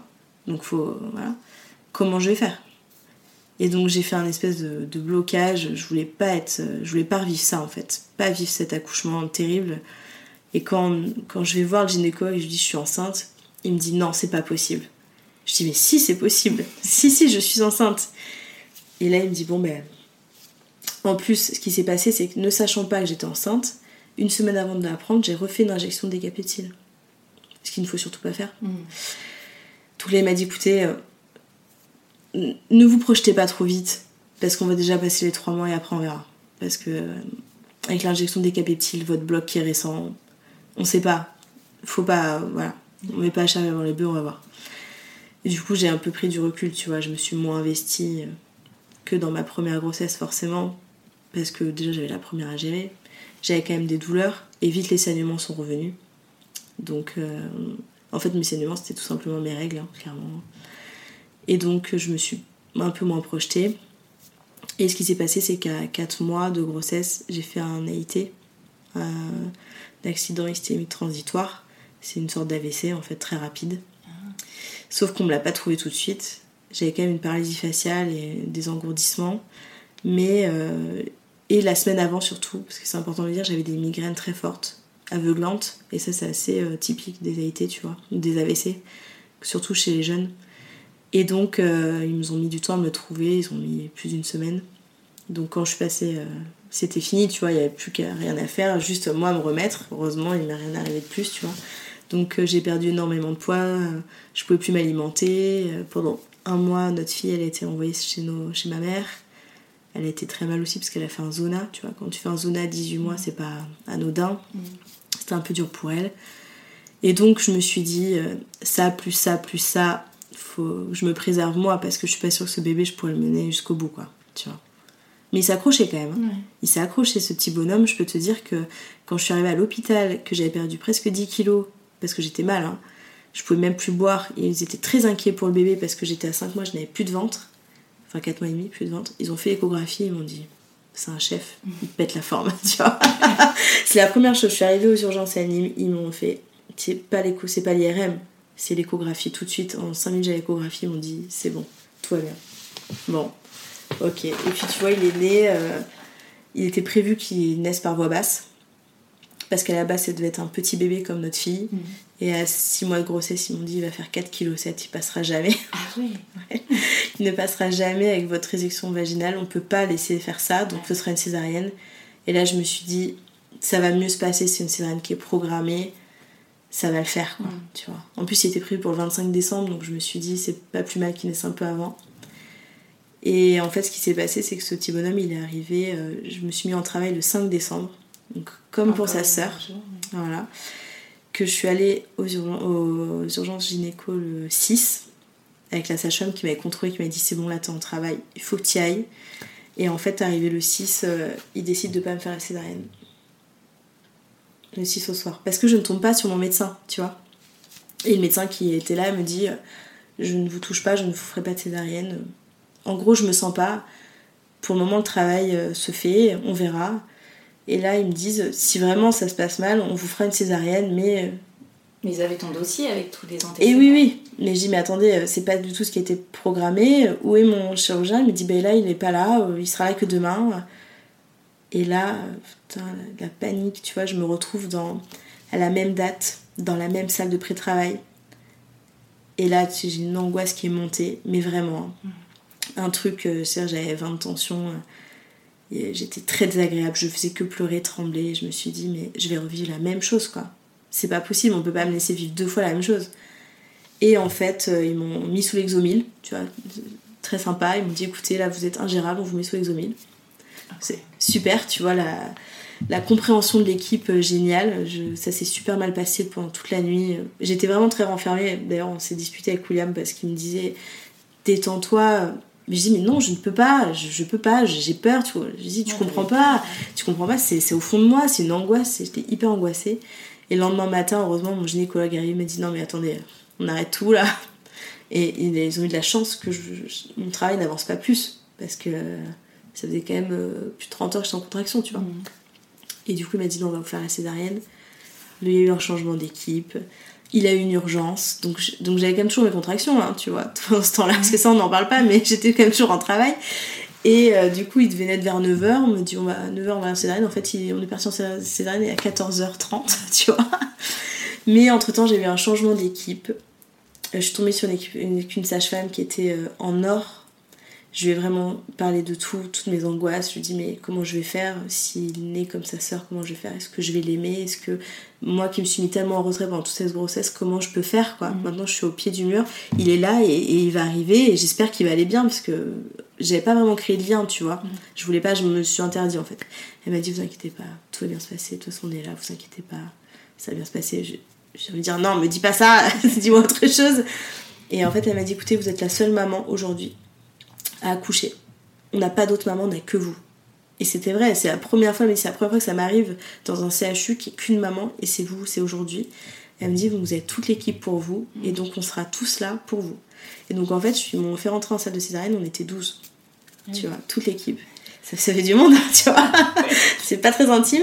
Et euh, en fait, elles sont vraiment, elles m'ont fait une, une une péri, parce qu'ils m'ont fait les deux, parce qu'ils avaient programmé une opération du coup derrière, parce qu'ils savaient que ça allait être compliqué. Et du coup, elles se sont vraiment mis en cercle autour de moi. C'était vraiment des, des nanas super. Elles m'ont beaucoup parlé, elles m'ont accompagnée parce que j'avais très peur de la péridurale comme ils me l'avaient raté pour la première fois, tu vois. Et elles ont vraiment été top, ça s'est super bien passé. Dès le premier coup, ils ont pu me mettre la péri. Et euh, ils ont fait naître notre fils, du coup, Malo. Et elles ont été super parce qu'elles m'ont fait faire du pot à pot euh, au bloc. Ils m'ont vraiment accompagnée dans la naissance, dans le sens où ils m'ont demandé euh, de contracter, tu vois, d'essayer de pousser pour essayer de. Tu vois, pour que j'ai quand même une sensation de vraiment de naissance. Mm. On n'était plus dans le facteur d'urgence de la première, on était vraiment pas dans la chirurgie, mais dans la naissance pour le deuxième. Et franchement, ça fait toute la différence, Ouais. tu vois. Ah, là, là sur, tu vois, je suis devenue mère avec euh, Nina et je suis devenue maman avec Malou, tu vois. Parce que j'ai vraiment pris conscience de ce que c'était. Tout le monde me disait, mais moi je tombe amoureuse de mon enfant quand je l'ai vu. Ben moi non. Parce qu'en fait, il y a eu un temps tellement long et c'était tellement surmédicalisé que j'osais même pas créer un lien avec elle, tu vois. Je savais pas trop comment faire. Et donc ils sortent euh, Malou de mon ventre. Ils me font faire un bisou vite fait, puis ils l'emmènent. Et deux minutes après, elle revient, elle me dit ce que vous voulez faire du pot à pot? Et là, écoute, je pouvais pas répondre. Je me disais, mais attends, mais comment elle veut que je fasse? Tu vois, je peux pas. Et en fait, elle a dit, bon, ben, détachez-la. Elle a poussé la couverture, elle a posé contre moi. Et alors là, moi, je pleurais. Et je me suis arrêtée de pleurer. Et euh, Malo était hyper angoissé. Il, faisait, il c'était horrible. Il s'est arrêté de pleurer. Et là, je dis à mais c'est le plus beau jour de ma vie. Quoi. Là, c'est vraiment, tu vois, j'ai compris ce que c'était sentiment. Et, et là, je peux te dire que Malo, personne ne l'a touché. hein. Je le laissais tout. Je, je l'avais en peau à peau contre moi tout le temps. Et là, j'ai vraiment profité de mon rôle de maman et je me suis vraiment mis en me disant ça, c'est à moi, on me le vole pas quoi. Et j'ai rattrapé tous ces mois de grossesse hyper compliqués. euh, Et tout de suite, on est devenus hyper proches et c'était trop bien. Mais parce que j'ai une équipe qui m'a vraiment accompagnée. Et tu vois, je voulais pas l'allaiter. Parce que pour Nina, ça s'était mal passé. Finalement, je tirais mon lait, je l'allaitais à côté. C'était plus une contrainte qu'autre chose. Et je m'étais dit, je sais pas si je m'en sentirais capable pour un deuxième. Et elles m'ont dit, écoutez, on vous propose de faire la tétée d'accueil. Vous en faites ce que vous voulez après. Pas de pression, tu vois. Mm. Elles m'ont pas mis la pression. Elles m'ont mis au sein, ils s'est accroché direct. Elles m'ont dit, ah bah là, vous êtes mal barré, vous allaitez du coup. bon, bah ok, tu vois. Et en fait, tout s'est fait parce que l'équipe avait vraiment été. Ils ont vraiment compris, en fait, cette, euh, cette angoisse que j'avais du premier bloc. Quand ils ont vu mon dossier, ils m'ont dit, c'est normal. Vous êtes humaine, il n'y a pas de. Elle me dit, vous auriez dû vous faire suivre, on aurait dû vous proposer un accompagnement psychologique après la première grossesse, après le premier accouchement. Mais comme il n'était pas question d'un deuxième, on l'avait pas fait. Personne m'en a parlé, tu vois. T'as jamais été accompagnée dans toute, euh, toute Non. cette maladie? T'as zéro accompagnement psychologique. À part si toi tu vas consulter toi-même, on te dit jamais, écoutez, là vous avez vraiment eu un accouchement qui est très traumatisant, il, faut, il faudrait vraiment en parler. Jamais on m'a dit ça, tu vois. C'est tout de suite mis de côté. Et puis moi je suis un petit peu comme ça aussi, je mets de côté et j'avance. Je me suis dit ça m'arrivera pas une autre fois, donc pas besoin. Et donc voilà, donc du coup euh, notre fils est né. euh, bon après mon endométriose elle a perduré, tu vois, j'ai quand même été opérée. Ouais, j'ai été repérée ouais, pendant ce bloc là pour pouvoir refermer. Et, euh, et c'est vite revenu parce que j'ai eu mon retour de couche au bout de 10 jours. J'étais pas tout à fait sortie de la maternité, que je l'avais déjà. Donc la maladie a continué et elle a même explosé après la deuxième grossesse, tu vois. Ah oui Ouais, c'était la descente aux enfers. Ouais. D'ailleurs, euh, tu vois, il est né en 2016, j'ai mon hystérectomie en 2018, quoi, tu vois. C'était hyper rapide. euh. Et j'ai été repérée trois fois entre temps, tu vois. Donc t'as eu combien d'opérations au total? En tout 10. 10 opérations. Ouais, en tout, en tout 10. Et alors il y a eu ce, ce projet donc, que tu as fait d'ailleurs euh, de, New York. de partir à New York. Ouais. Euh, comment ça s'est organisé? C'est ton mari, je crois, qui a trouvé. euh, Ben, en fait, ce qui s'est passé, c'est qu'en 2017, j'ai été réopérée. Donc, Malo avait 9 mois. Mm. Ils m'ont réopérée d'une récidive encore d'endométriose, alors que j'avais été opérée 9 mois avant, enfin bref. Donc là, on se dit, bon, là, cette fois, c'est la dernière. On le sentait bien, on s'est dit, c'est bon, c'est la dernière. Et au mois de janvier, j'ai recommencé à avoir des douleurs. Au mois d'avril, euh, tu vois, j'y vais tous les mois au CHU, tu vois. Donc on voyait bien que mon état se dégradait. Au mois d'avril, en plus, on se rend compte que j'ai une grosse lésion qui s'est mise sur ma cicatrice de césarienne. Donc il faut savoir que ça faisait une bosse, tu vois. C'est assez énorme. Mais ça me faisait tellement souffrir. Au début, je voulais la garder, mais ça me faisait tellement mal. Toi, tu vois, t'es maman, tu sais, quand on porte les enfants, quand on les change, ils donnent des coups de pied. Ben, moi, ça tombait directement sur cette lésion. Je pouvais pas garder ça, ça me handicapait trop. Donc on décide de la retirer au mois de mai. Et du coup, je lui dis écoutez, je souffre tellement, c'est pas normal, j'ai une récidive. Et je le voyais bien parce que quand j'avais des relations intimes avec mon mari, de toute façon, moi j'ai une- récidive qui est toujours en recto vaginal. Quand il m'opère, pendant les rapports, j'ai plus mal. Dès que j'ai une récidive, je le sens direct. Je sais parce que c'est, je le sais comme ça. Et du coup, ils me font un toucher euh, vaginale et rectale. Enfin, ils m'auscultent pendant ce bloc, pendant que je suis endormie, parce que ça leur permet de faire les choses mieux. Et là, ouais, grosse récidive. Et ce qui se passe, c'est que à la fin de ce bloc, mon chirurgien me dit Mais moi, je prends une année, je pars en Polynésie. Euh, ok, donc Bon voyage. bon voyage, qu'est-ce que je fais? Ils me, refait- ils me refont faire une IRM dans les 10 jours pour bien regarder. L'IRM tombe, verdict, oui, il faut réopérer, comment on fait, machin. Lui, il s'en va, il me laisse avec sa, sa remplaçante euh, qui savait pas trop quoi faire. Et en fait, je me suis sentie euh, toute seule et William, ça faisait déjà un an qu'il me disait écoute, euh, on on connaissait quelqu'un qui était parti là-bas, faut le faire. Ah, pour se faire opérer Ouais. à- aux États-Unis. Ouais, on avait déjà quelqu'un qui l'avait fait. Il me dit écoute, il a une bonne technique, euh, ça peut le faire, tu pourrais peut-être éviter la poche. On y va quoi. Parce qu'en France, ça, ils le font pas? Ben, ils font pas, euh, moi où j'étais, ils faisaient pas des résections comme ça complètes euh, de- d'endométriose où ça revenait. Là, lui, il a une technique qui est à part, c'est-à-dire qu'il a un équipe de contraste, qu'il a breveté. Et il fait vraiment des résections complètes, tu vois, de- d'endométriose. Et donc on s'est dit, bon, ben, on va là-bas. En fait, euh, ben, tu vois, t'as la lésion, ça fait. La lésion, c'est comme une tumeur bénigne en fait. Sauf que des fois, quand elle infiltre l'organe, ils peuvent la couper à ras. Donc on s'est dit, on va là-bas. Parce que de toute façon, moi, j'avais plus du tout, j'avais complètement perdu confiance dans la médecine française. D'ailleurs, je, je suis pas toujours super à l'aise avec, euh, encore aujourd'hui, tu vois. Je me suis dit, je vais là-bas, on va là-bas. Bon, c'était un processus hyper compliqué, hein, tu vois, c'est hyper long. On Ça arrivait. coûte de l'argent aussi. Ça coûte beaucoup d'argent, ouais. C'était combien tout ce... En tout Le voyage, l'opération, là-bas En tout, euh, 55 000 euros, je crois. Ah oui. Mm. Ton mari avait lancé une cagnotte. euh, C'est ça. Donc après, c'est beaucoup nos proches, tu vois, qui ont Mhm. participé, et puis ça a permis de faire connaître un peu aussi la maladie. Mais franchement, c'est mes proches, et c'est surtout... euh, Enfin, c'est tous mes proches et ma famille, tu vois, qui ont financé ça avec tout l'amour qu'ils ont pour moi, tu vois. Donc Ouais. euh, ça nous a beaucoup aidé. Et du coup, là-bas... Alors, ce qui est drôle, c'est que t'es partie, euh, tu disais, euh, j'ai un problème 100% féminin et je suis partie avec trois hommes. euh, c'était trop horrible. Franchement, à refaire, je ferais différemment. Je suis partie avec euh, mon mari, un copain à nous qui est médecin, qui est en études de médecine, et mon frère, parce que mon frère est bilingue. Moi, je parle pas très bien, mon mari un petit peu mieux, mais mon frère était complètement bilingue, et du coup, pour, pour les termes médicaux et tout ça, c'était beaucoup plus logique qu'il y en avec nous. Ça nous évitait de prendre un traducteur aussi sur place. Mais en fait, sur place, en y réfléchissant, j'aurais pas fait comme ça. Ouais. Ouais, parce que c'était hyper tendu euh, la veille d'opération. Mon frère était quand même très touché par ce qui m'arrivait parce que je pense qu'il avait pas conscience de, vraiment de mon état. Il a vraiment pris conscience là-bas. Et tu sentais vraiment qu'il était hyper stressé la veille d'opération. C'était horrible. Mhm.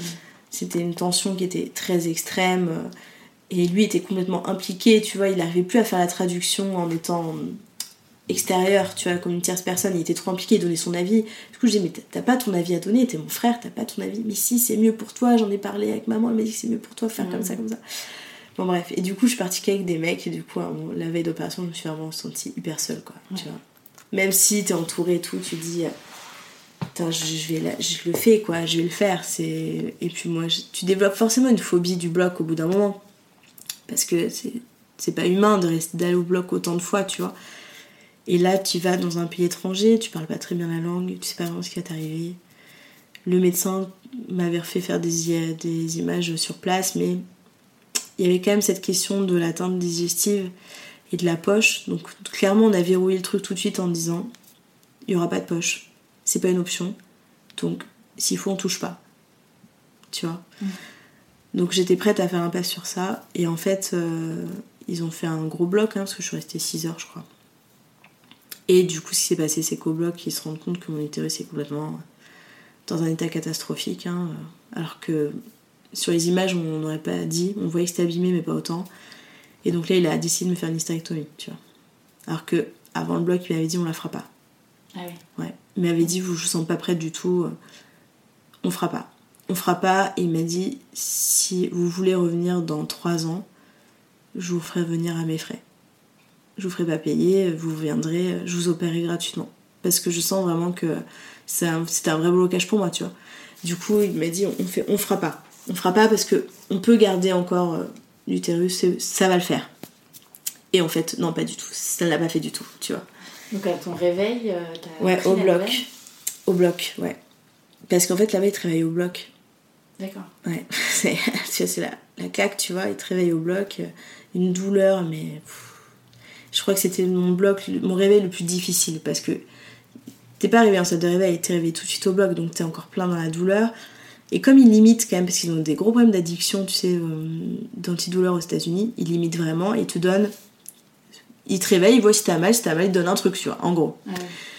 Donc là, je me suis réveillée avec une douleur, un poids. En fait, j'avais l'impression qu'on mettait, j'avais 100 kilos sur moi, c'est de ma cage thoracique à, à, mon pubis, c'était horrible. Et donc là, euh, direct, je leur dis euh, Est-ce que j'ai une hystérectomie Ah, c'est la première chose à laquelle t'as pensé La première chose, direct. Je me suis dit Est-ce que j'ai eu ça? Parce que je le sentais. Donc tu vois, déjà, elle a fait dit Attends, faut que je le forme mieux en anglais. J'étais complètement à l'ouest. Je me dis Attends. Du coup, je lui demande et elle me dit euh, Yes. Alors, comment Ouais. t'as réagi? Ah bah là, j'ai pleuré. hein. Là, j'ai dit- Enfin, j'ai pleuré, mais sans larmes en fait, parce que clairement, j'avais pas la force, tu vois. Et du coup, j'ai dit, ah non, mon dieu, comment. Et je me suis dit, comment je vais dire à William, tu vois. Mais bon, il le savait déjà en fait. Je savais pas, mais il l'a su avant, quasiment avant moi. Et du coup, je me suis dit, tu vois, on voulait un troisième, un quatrième, on s'est dit, tu sais, nous, on était partis, hein, on s'est dit, bon, on n'aurait jamais pu en avoir, mais on va en faire 10, tu vois, pour prouver à tout le monde qu'on pouvait en faire. Mais on voulait d'autres enfants, tu vois. Et du coup, ben là, le réveil, euh, c'est hyper dur. Tu dis, attends, j'ai 28 ans, je suis à New York, je suis sans ma fête, enfin, j'ai que mon frère, mon mari, euh, tu vois. Tu dis, bon, et là, maintenant, il va falloir vivre avec ça et avec tout ce que ça comporte, l'hystérectomie aussi, tu vois. C'est-à-dire, euh, tu vois, faut faire super attention au prolapsus, euh, aux descentes d'organes, euh, tu vois, ça fait ça, quand même un vide, hein, tu vois, il n'y a pas que, que l'hystérectomie, tu vois. Et puis tu te dis, est-ce que je suis femme, est-ce que je suis pas femme? Qu'est- Qu'est-ce que ça a changé dans ma vie? Enfin, tu vois, et puis du coup, ça s'est mis dans ma tête. Bon, bref. Donc, la salle de réveil, c'était très très dur. En plus, euh, j'arrivais pas trop à communiquer parce que j'étais tellement ensuquée que j'arrivais même pas à dire. euh, Tu vois, l'interne me dit mais, mais pourquoi ça pourquoi vous êtes comme ça, tu vois? Je lui dis mais parce que c'est c'est tout- c'est au lieu de- enfin à part l'hystérectomie, c'est tout ce qu'il y a autour que ça comporte, tu vois? Toute la féminité, tout ça. Elle m'a dit mais vous serez toujours une femme hein. Du coup, je me suis dit ah ouais, elle a raison, tu vois. C'est vrai. Bon. Alors ma voisine de chambre à New York était française. Elle me dit mais qu'est-ce qui t'est arrivé Donc on parle, machin, hystérectomie, tout ça? Et elle, elle me confie qu'elle a jamais eu d'enfant parce qu'elle a eu des problèmes aussi. Mais du coup qu'elle a jamais eu d'enfant. Sauf qu'elle a 40 ans, tu vois. Et en fait, on a beaucoup parlé la nuit, le lendemain matin et tout. Et je me suis dit, euh, bon, j'ai quand même deux enfants, tu vois. J'ai réussi, hein, tu vois, quand même. J'ai deux enfants. Aujourd'hui, je vais. Tu vois, malgré tous ces blocs, j'avais eu de complications majeures. J'ai quand même eu un AIT, j'en suis pas morte, tu vois. Bon, allez, il faut en débarrer, quoi. Et du coup, et puis aussi, on était hyper portés par, euh, par notre compte Instagram, par tous les gens qui nous suivaient, on recevait énormément de messages. Et du coup, ça te porte, tu vois, tu te dis, attends, je peux pas me laisser abattre. Du coup, je suis repartie, j'ai continué, tu vois, comme ça. Et j'avais quand même le moral, tu vois, je me sentais bien. Mais j'ai eu un espèce de, de gros coup en février parce que le problème c'est que l'endométriose c'est quand même une maladie inflammatoire. Donc dès que tu as une attaque un peu d'extérieur, ce qui te crée une inflammation, moi j'ai fait une récidive, euh, pas à l'endroit où il m'avait opéré, mais beaucoup plus haute. Donc j'ai une récidive très rapide en fait, euh, juste après euh, mon bloc. Et du coup là je la prends euh, en février sur une IRM, que j'ai une, une récidive qui est assez haute. Et du coup qu'il va falloir peut-être réopérer tout ça. Et donc là c'est la claque, tu vois. Là j'ai dit C'est à- sans fin. c'est sans fin. Et là, j'ai dit à William, ben là, je t'en veux parce que c'est toi qui m'y as emmené, je te déteste, enfin, tu vois, voilà. Et donc là, c'était vraie, un vrai truc là, je me suis fait suivre hein, quand même. Parce que là, j'ai verrouillé avec tout le monde. hein. J'ai verrouillé avec ma famille, je voulais plus en parler, j'ai dit, c'est fini. Vous n'avez plus votre mot à dire là-dessus. Je ne veux pas que quelqu'un me dise, fais-toi opérer, fais-toi machin. C'est ma décision. Donc j'ai hyper mal vécu. Et en fait, euh, mon psy me dit, mais c'est votre maladie, vous faites comme vous voulez, faites comme vous le sentez. Mais il me dit, mais même, il me dit, est-ce que vous pouvez en mourir? J'ai ben, peut-être, je ne sais pas. Oui, il y en a qui en décèdent de l'endométriose, mais qui en décèdent parce que c'est des blocs compliqués ou parce qu'elles font des overdoses d'antidouleurs, tu vois, ça arrive. Hein. Marilyn Monroe, on s'est rendu compte qu'elle était décédée de ça, tu vois. Et ouais, parce qu'elle a eu beaucoup d'opérations et qu'elle est décédée euh, d'une overdose antalgique. Donc sûrement due à son endométriose, tu vois. Bon bref, et du coup je dis ben là potentiellement je prends pas de médicaments, mes atteintes sont pas... euh, je risque une occlusion intestinale mais je fais tout pour pas en avoir, tu vois, je fais hyper gaffe à ce que je mange et tout. Il m'a dit écoutez, vous faites ce que vous voulez, et même pas un médecin qui doit vous dire ce que vous avez à faire. Vous avez pas envie de prendre le traitement, vous le prenez pas, vous avez pas envie de vous faire opérer, vous, vous le faites pas. Vous faites comme vous voulez, il me dit c'est votre corps, vous, faites ce que vous voulez. Et du coup, tu vois, j'ai j'ai refusé le traitement que je ne prenais plus déjà. Et en fait, on s'est rendu compte au mois d'août que, à part un kyste fonctionnel qui s'était installé mais qui est parti depuis, j'avais quand même une stabilisation de ma maladie. Donc là, tu fais. Enfin, quoi, tu vois. Et donc là, je suis en phase de stabilisation. J'ai même un côté où ça s'est amélioré. Donc une, des kystes qui se sont un petit peu diminués. De l'autre côté, quand même, au niveau euh, des intestins, en fait, c'est monté beaucoup plus haut. En fait, c'est monté à un carrefour qui s'appelle le carrefour iléocécal. Là, j'ai quand même une lésion qui est assez embêtante parce que comme le carrefour est pas large, tu peux vite te mettre en occlusion, il faut faire super gaffe. Mais la lésion est pas énorme. Et donc, euh, d'un commun accord, euh, avec mon nouveau chirurgien qui est sur Bordeaux maintenant, on a décidé de ne pas opérer. Parce que, à moins d'un cas d'urgence dû à une occlusion, ce serait. Les conséquences d'une opération seraient terribles, tu vois. Encore plus que ce que j'ai eu avant. C'est-à-dire, euh, peut-être avec une sonde urinaire à demeure, peut-être une stomie à demeure, tu vois. Donc, du coup, il m'a dit là, si vous êtes bien, bon, lui, il voudrait que je prenne un traitement. Je lui ai dit que je n'en prendrais pas, tu vois, là je me sens bien. Alors oui, j'ai des douleurs, mais quand j'ai quand on y réfléchit, c'est pas toujours des douleurs d'endométriose, c'est surtout des douleurs de, de bloc, tu vois, mm. de, de, conséquences de chirurgie. C'est des douleurs qui sont hyper pelviennes, des, névralgies pudendales, euh, au niveau du nerf sciatique et du nerf crural aussi. Mais tout ça, c'est parce que ça a été tellement opéré dans ces zones-là que ça, ça a modifié le message euh, nerveux en fait. Donc, du coup, je préfère rester comme ça, sans traitement. Moi, je me sens bien. Attention, je dis pas qu'il faut le faire. Hein. C'est voilà, c'est ma décision. Mais moi, j'ai constaté que j'étais mieux sans traitement qu'avec toutes ces, hormones où j'avais des récidives qui étaient hyper euh, rapides et, et je voyais bien que ma maladie se servait des hormones pour évoluer parce que le premier mois j'étais toujours bien et après c'était la descente aux enfers mm. et donc en fait on s'est dit que la maladie devait pendant un mois essayer de comprendre comment fonctionnait le truc et après elle s'en servait pour évoluer tu vois donc maintenant, on va dire que j'ai je suis sans traitement et je me sens un peu mieux, quoi. Tu vois. Et comment ça se passe au quotidien avec tes enfants?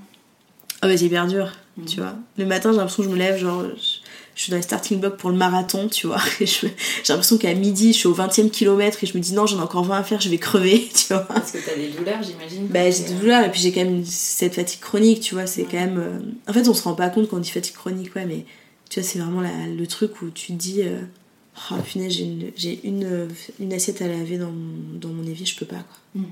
Je peux pas. C'est pas une... En fait, c'est pas une question de non-volonté, c'est pas une question de flemmardise, tu vois. Je dis, non, je peux pas quoi. Je peux pas, je suis vidée. Et moi, je suis vidée, en fait. J'ai l'impression que je suis comme une batterie d'iPhone, tu vois. Je, à 8h du matin, je suis attaquée. À midi, je suis morte, quoi, tu vois.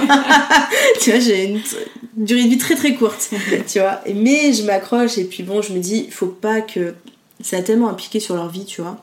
Tu leur en parles Ouais, Malo, tu vois, en plus Malo, il est hyper. Euh, c'est un petit garçon qui est hyper sensible, tu vois, il a des troubles du comportement en plus, en bref. Mais tu vois, il est tout le temps, quand il veut faire un câlin, c'est toujours sur mon ventre, parce qu'il sent quand même que je suis pas bien, tu vois.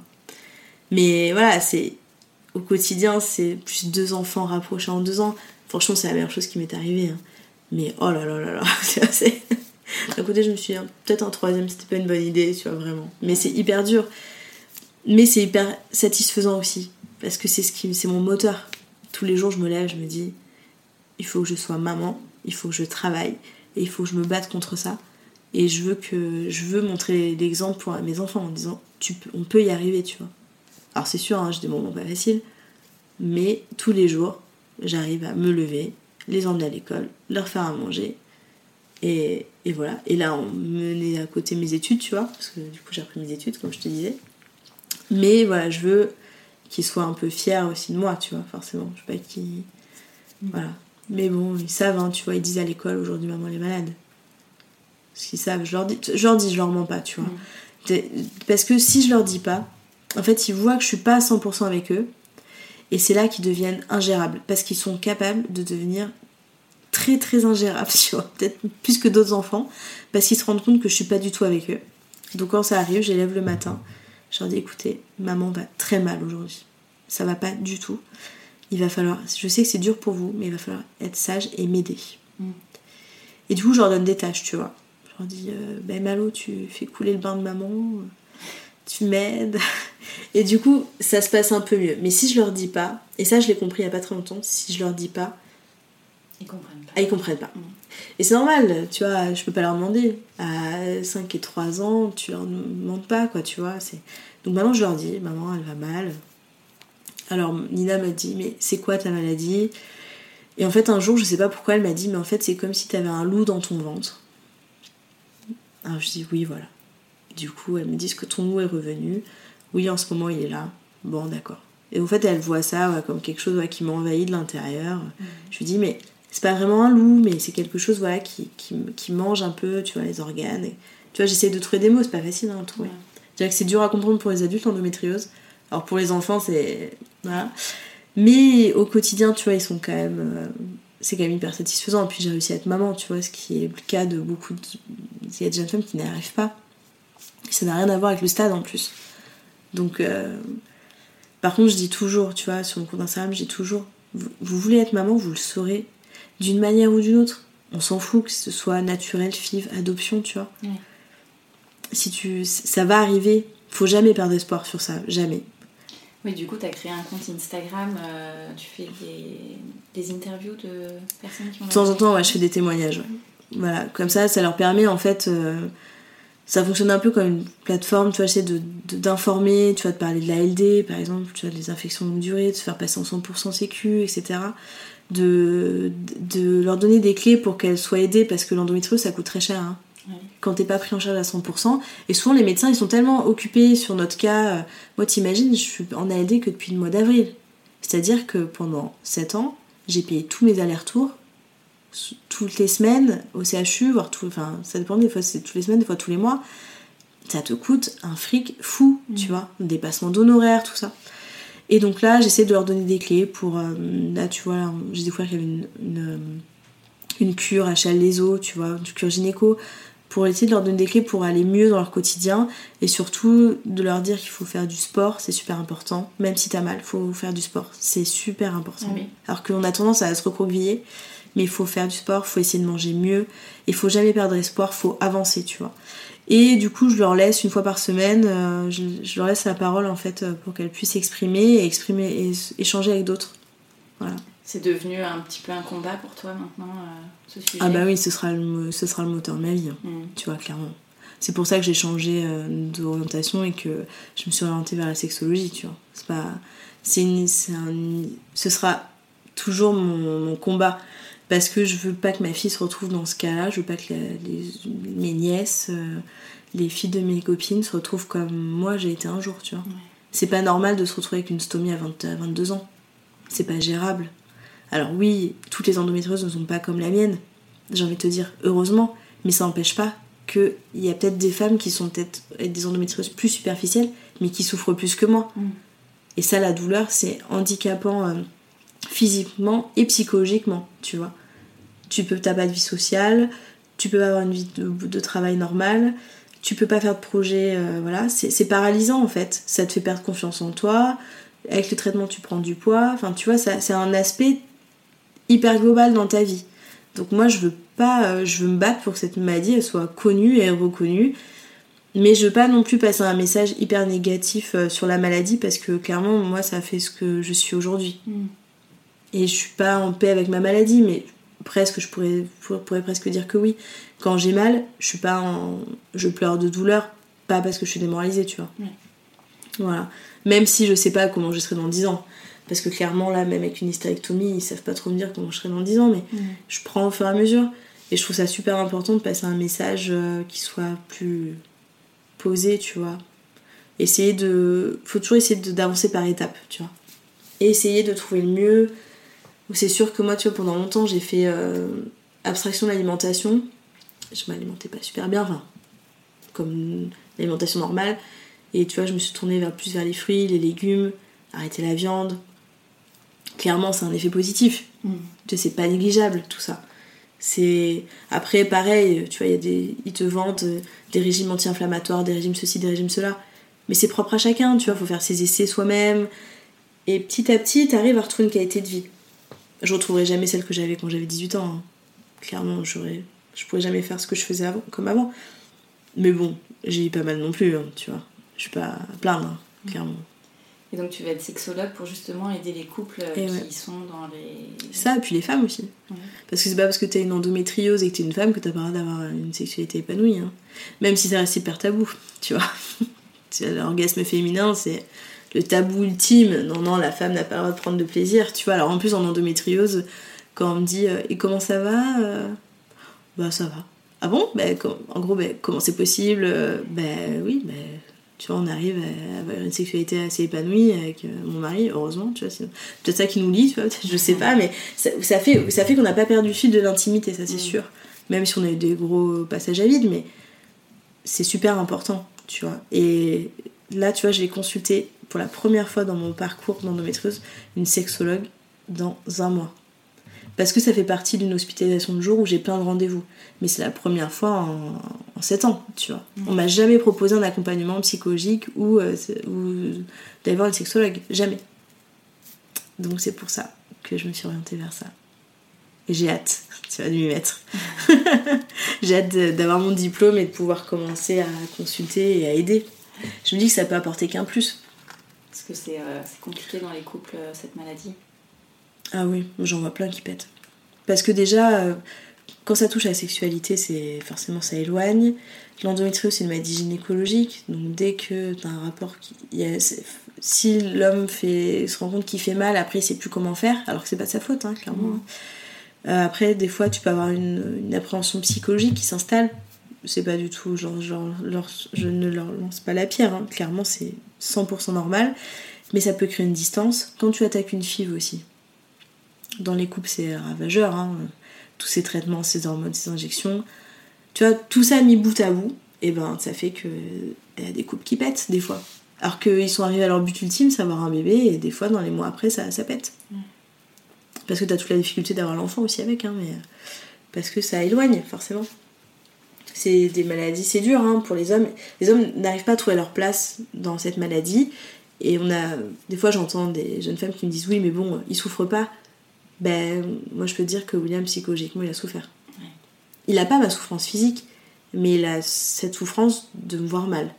Tu vois, là, il était en déplacement, il était pas là, il savait que j'étais mal. Et il m'a dit Je suis mal de te savoir comme ça, je ne peux rien faire. Mhm. Il ne peut rien faire. Et aujourd'hui, on parle de plus en plus de l'endométriose. Toi, avec le recul, euh, on en est où euh, en France? Tu as pu voir aussi comment ça se passait aux États-Unis? Est-ce qu'on est en retard? Est-ce que... Bah, aux États-Unis, eux, ils sont, ils prennent en charge la maladie depuis plus longtemps, tu vois, je dirais, parce que le médecin qui m'a opéré, ça fait 30 ans qu'il opère ça.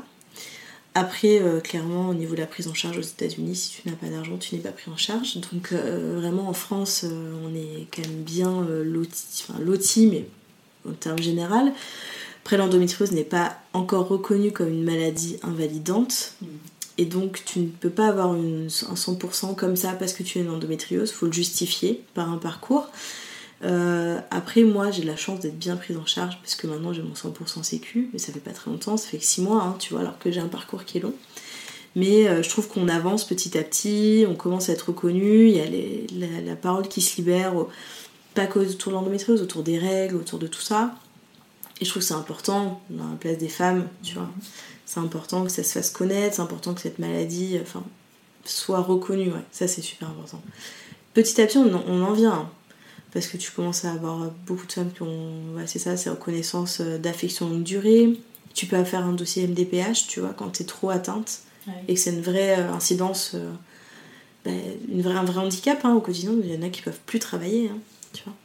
Donc euh, ça commence à être accordé et ça, je trouve ça bien. Parce que clairement, tu peux vraiment tomber dans une situation très précaire à cause de l'endométriose. Tu vois, tu, quand tu peux pas travailler, que tu travailles qu'à temps partiel, bah, tu gagnes pas ta vie. Mm. Et tu, tu n'as pas de possibilité d'évolution non plus. Parce que tu ne peux pas travailler à 35 heures debout. ou- Et donc ça, voilà, faut compenser. Et aussi, euh, tu vois, moi avec la LD, ce que j'ai découvert, c'est que quand je suis en arrêt maladie, j'ai pas de carence. Voilà. J'ai pas de carence euh, de, au niveau du paiement euh, de mes indemnités. Donc je suis payée moins que quand j'ai travaillé, bien sûr. Mais, euh, enfin même pas, maintenant je suis pris à 100%. Mais parce que tu vois, si règles que tu peux pas aller travailler, mais qu'en gros tu t'absentes 5 jours mais que t'es pas payé 3, tu vois. Et c'est pas, c'est pas du cinéma, c'est un vrai vrai problème. Donc euh, je trouve ça important et ce serait bien au niveau qui, enfin, qu'il y ait plus de prévention dans les entreprises ou Mm. Même euh, dans les écoles. Ça commence à se faire petit à petit, mais il faut vraiment que les infirmières scolaires soient formées là-dessus. C'est là, plus t'es pris tôt et mieux c'est en fait. Ça évite cette errance médicale de 7 ans quoi. 7 ans, t'imagines? C'est énorme. Qu'est-ce que tu aurais envie de dire à ce médecin qui tapait sur l'épaule et qui disait que t'étais une chochotte Ah bah je l'ai revu. Non, c'est quelqu'un qui est... C'est un homme qui est un peu misogyne, hyper bourru. Je, je lui ai dit, je lui ai dit, vous êtes passé à côté avec moi, vous avez complètement foiré, euh, foiré la chose, mais il s'est absolument pas remis en question. Ouais. Parce que j'ai revu, je te dis plusieurs fois, euh, pour lui, il n'y a pas eu de... Ah oui, mais des endométrioses comme la vôtre, on en voit peu. Bah oui, mais bon, ça n'empêche pas que quand même, faut, se, faut sortir de sa zone de confort, monsieur, pour, docteur, pour euh, diagnostiquer. Et, et c'est pour ça que je suis allée voir ailleurs, mais euh, il y a pas, lui, c'était, lui, c'était euh, un, un élément clé parce qu'il m'a vraiment dit non plusieurs fois. Mais derrière, j'en ai vu d'autres des gynécologues et t'en as pas un qui, sur un toucher vaginal, pourtant je souffrais le martyr, m'a dit Vous avez un problème. Ils ne l'ont pas senti, tu vois, au doigt, alors que le chirurgien digestif, lui, l'a senti direct. Direct, là, il y a un problème. Donc, il n'y a pas que lui, tu vois. Lui, il m'a marqué parce qu'il était vraiment très très borné, pour dire poliment, mais euh, il y a eu des autres aussi. Et il y a ce... Tu vois, ce qui est très important dans l'endométriose, c'est quand on veut se faire diagnostiquer, c'est très important d'aller voir un centre qui est référent dans l'imagerie pelvienne. Moi, c'est ce que j'ai pas fait à l'époque, quand j'avais 16 ans, parce que c'était quand même il y, a, il y a 14 ans, parce que je vais avoir 30 ans bientôt. Et euh, du coup, ça n'existait pas. Et en fait, quand tu arrives avec un résultat, tu vois, avec une image négative, tu dis, bon, ben, sur cette image, non, je n'ai pas d'endométriose, et ben tout de suite, le diagnostic est écarté. Alors qu'en fait, c'est peut-être qu'un problème de lecture. Et tu vois, sur Paris, il y a Saint-Joseph, où tu as le docteur Petit qui est spécialisé dans euh, la lecture des imageries pelviennes, IRM, échographie, et il est spécialisé là-dedans. Ils ont fait tout un centre référent à Saint-Joseph, et petit à petit, ils forment des, des radiologues qui sont spécialisés là-dedans. Et ça, pour moi, c'est très important qu'une IRM soit très bien faite pour le diagnostic. Comme ça, tu reviens pas 15 fois, tu vois. Et ça, c'est. Moi, j'en ai rencontré un euh, à Nîmes, qui, qui a été formé par le docteur Petit. Je vais en rencontrer une à Bordeaux, qui a été formée par lui aussi. Et c'est très, c'est important que, en fait, il y ait des professionnels de santé bien formés, en fait. Parce que quand tu vas, tu vas voir un gynécologue, tu dis j'ai une endométriose, que le mec il te dit qu'il sait pas ce que c'est. Ah ben alors là, je vais vous en dire, tu vois. tu vois, ça me choque, moi. Mais parce que aussi, depuis pas très longtemps, on enseigne l'endométriose en, en fac de médecine. Alors qu'avant, on n'en parlait pas, c'était un paragraphe, quoi. Mm. Alors que là, maintenant, faut savoir que je crois, enfin, j'ai lu une étude, ça coûte 10 milliards à la Sécu par an. C'est énorme, c'est la première maladie en France. Le diabète, je crois que c'est 2 millions de personnes. Le cancer, c'est en gros 2 millions. L'endométriose, c'est entre 2 millions et 4 millions. Et on- ça touche que des femmes. Tu vois, le diabète et le cancer, c'est mixte. Ça touche que des femmes. C'est la première maladie française. Et c'est celle dont on parle le moins. Mm. Donc tu vois, moi je rêve d'un Mars jaune, quoi. Tu vois. On a l'octobre rose, je rêve que la Tour Eiffel s'illumine en jaune, tu vois. J'aimerais bien. Je vais faire. On va essayer de faire en sorte, mais on n'en parle pas encore assez, il y a encore beaucoup de travail. Parce que, comme c'est pas une maladie mortelle qui, est- qui reste dans les esprits bénins, mais clairement ça a des impacts. euh, si vous savez le nombre de témoignages que je reçois tous les jours de femmes qui, sont, qui ont des stomies, qui ont des problèmes urinaires, qui ont des problèmes, qui ne peuvent pas devenir maman, qui, qui travaillent plus depuis 2-3 ans tellement elles souffrent. C'est. Je te jure, des fois. En plus, moi je suis hyper empathique, des fois euh, j'ai envie de pleurer quoi. Ouais. J'ai envie de pleurer parce que ça m'énerve. Ça m'énerve qu'on soit là. Ça m'énerve de voir qu'il y en a qui sont mal opérés et qui, qui ont des conséquences plus graves que ce qu'elles avaient avant parce qu'elles ont été mal opérées. Ça pour moi c'est plus possible maintenant, tu vois. On va passer aux petites questions de fin d'épisode. Vas-y, dis-moi. C'est quoi pour toi être une maman rochelaise? Ouais, bah ça fait pas très longtemps hein, que je suis redevenue rochelaise. Et ben écoute, c'est super. On va à la plage, on fait plein de choses avec les enfants. C'est hyper épanouissant pour eux. Euh, c'est. Non, c'est bien, le cadre de vie est bien. On Nous, on est bien là-bas aussi, tu vois. Et les enfants, ça leur a. Tu vois, on avait besoin de ce déménagement euh, pour nous donner un nouveau souffle, quoi. Mm. Pour redémarrer sur quelque chose de positif. Et depuis qu'on est là-bas, on surfe sur la vague euh, du positif, tu vois. donc, donc voilà, non, c'est top. Après, moi, la maternité, je, même si c'est hyper dur et que des fois je, pleure le soir, je fatigue et tout, c'est quand même un rôle qui est hyper épanouissant. Hein. Quel est ton lieu kid-friendly préféré à, La Rochelle? Il y a une boutique que j'adore, qui est rue du Minage, qui est une boutique pour enfants qui s'appelle Design-moi un mouton. Ça, j'adore, parce qu'ils ont plein de trucs trop bien pour les enfants. Euh, après, moi, c'est plus des choses personnelles, mais je fais du bateau avec mon papa, tu vois. Je vais sur l'île de Ré, sur la plage. Pour moi, le truc le plus kid-friendly, c'est la plage. Et quels sont les projets prévus rien que pour toi et ceux prévus en famille? Alors, moi, j'ai projet, parce que j'aurai 30 ans l'année prochaine, donc j'ai projet de partir en Inde pour faire une introspection de moi-même. Donc ça, ce serait mon projet euh, de mon anniversaire en fait. Et aussi, je pense que je vais partir faire une cure gynécologique à Châles-les-Eaux. Mm. J'ai découvert ça hier, donc là je suis en train de monter un peu le truc pour voir, euh, pour diminuer mes douleurs du endométriose. Donc ça c'est mes projets perso. Et il y a aussi ma reconversion en tant que sexologue, qui est super importante. Et nos projets de famille, tu vois, nous on vit un peu au jour le jour, parce qu'on sait jamais de quoi demain est fait. Hein. On a appris à vivre comme ça. Donc on a une visibilité qui est assez courte, sur deux mois, mais tu vois, là on emmène les enfants à Disney pour l'anniversaire, ils ne le savent pas. L'important, tu vois, pour nous, c'est de profiter en famille, quoi. De faire des choses euh, tous les quatre. Et, euh, et de profiter et de. On se prend pas trop la tête, tu vois. Ça, ça c'est les projets. Bah, des vacances, bien sûr. Mais voilà, plutôt cool, tu vois. Merci beaucoup, Chloé. Je t'en prie. Un grand merci d'avoir écouté le tourbillon. Et vous le savez, si ce podcast vous plaît, n'hésitez pas à en parler autour de vous et à lui mettre plein d'étoiles sur l'application podcast de votre iPhone. Pour échanger sur le sujet abordé avec Chloé, je vous invite à retrouver la photo de l'épisode 44 sur Instagram grâce au hashtag le tourbillon podcast et à laisser vos commentaires. À mercredi prochain pour un nouvel épisode.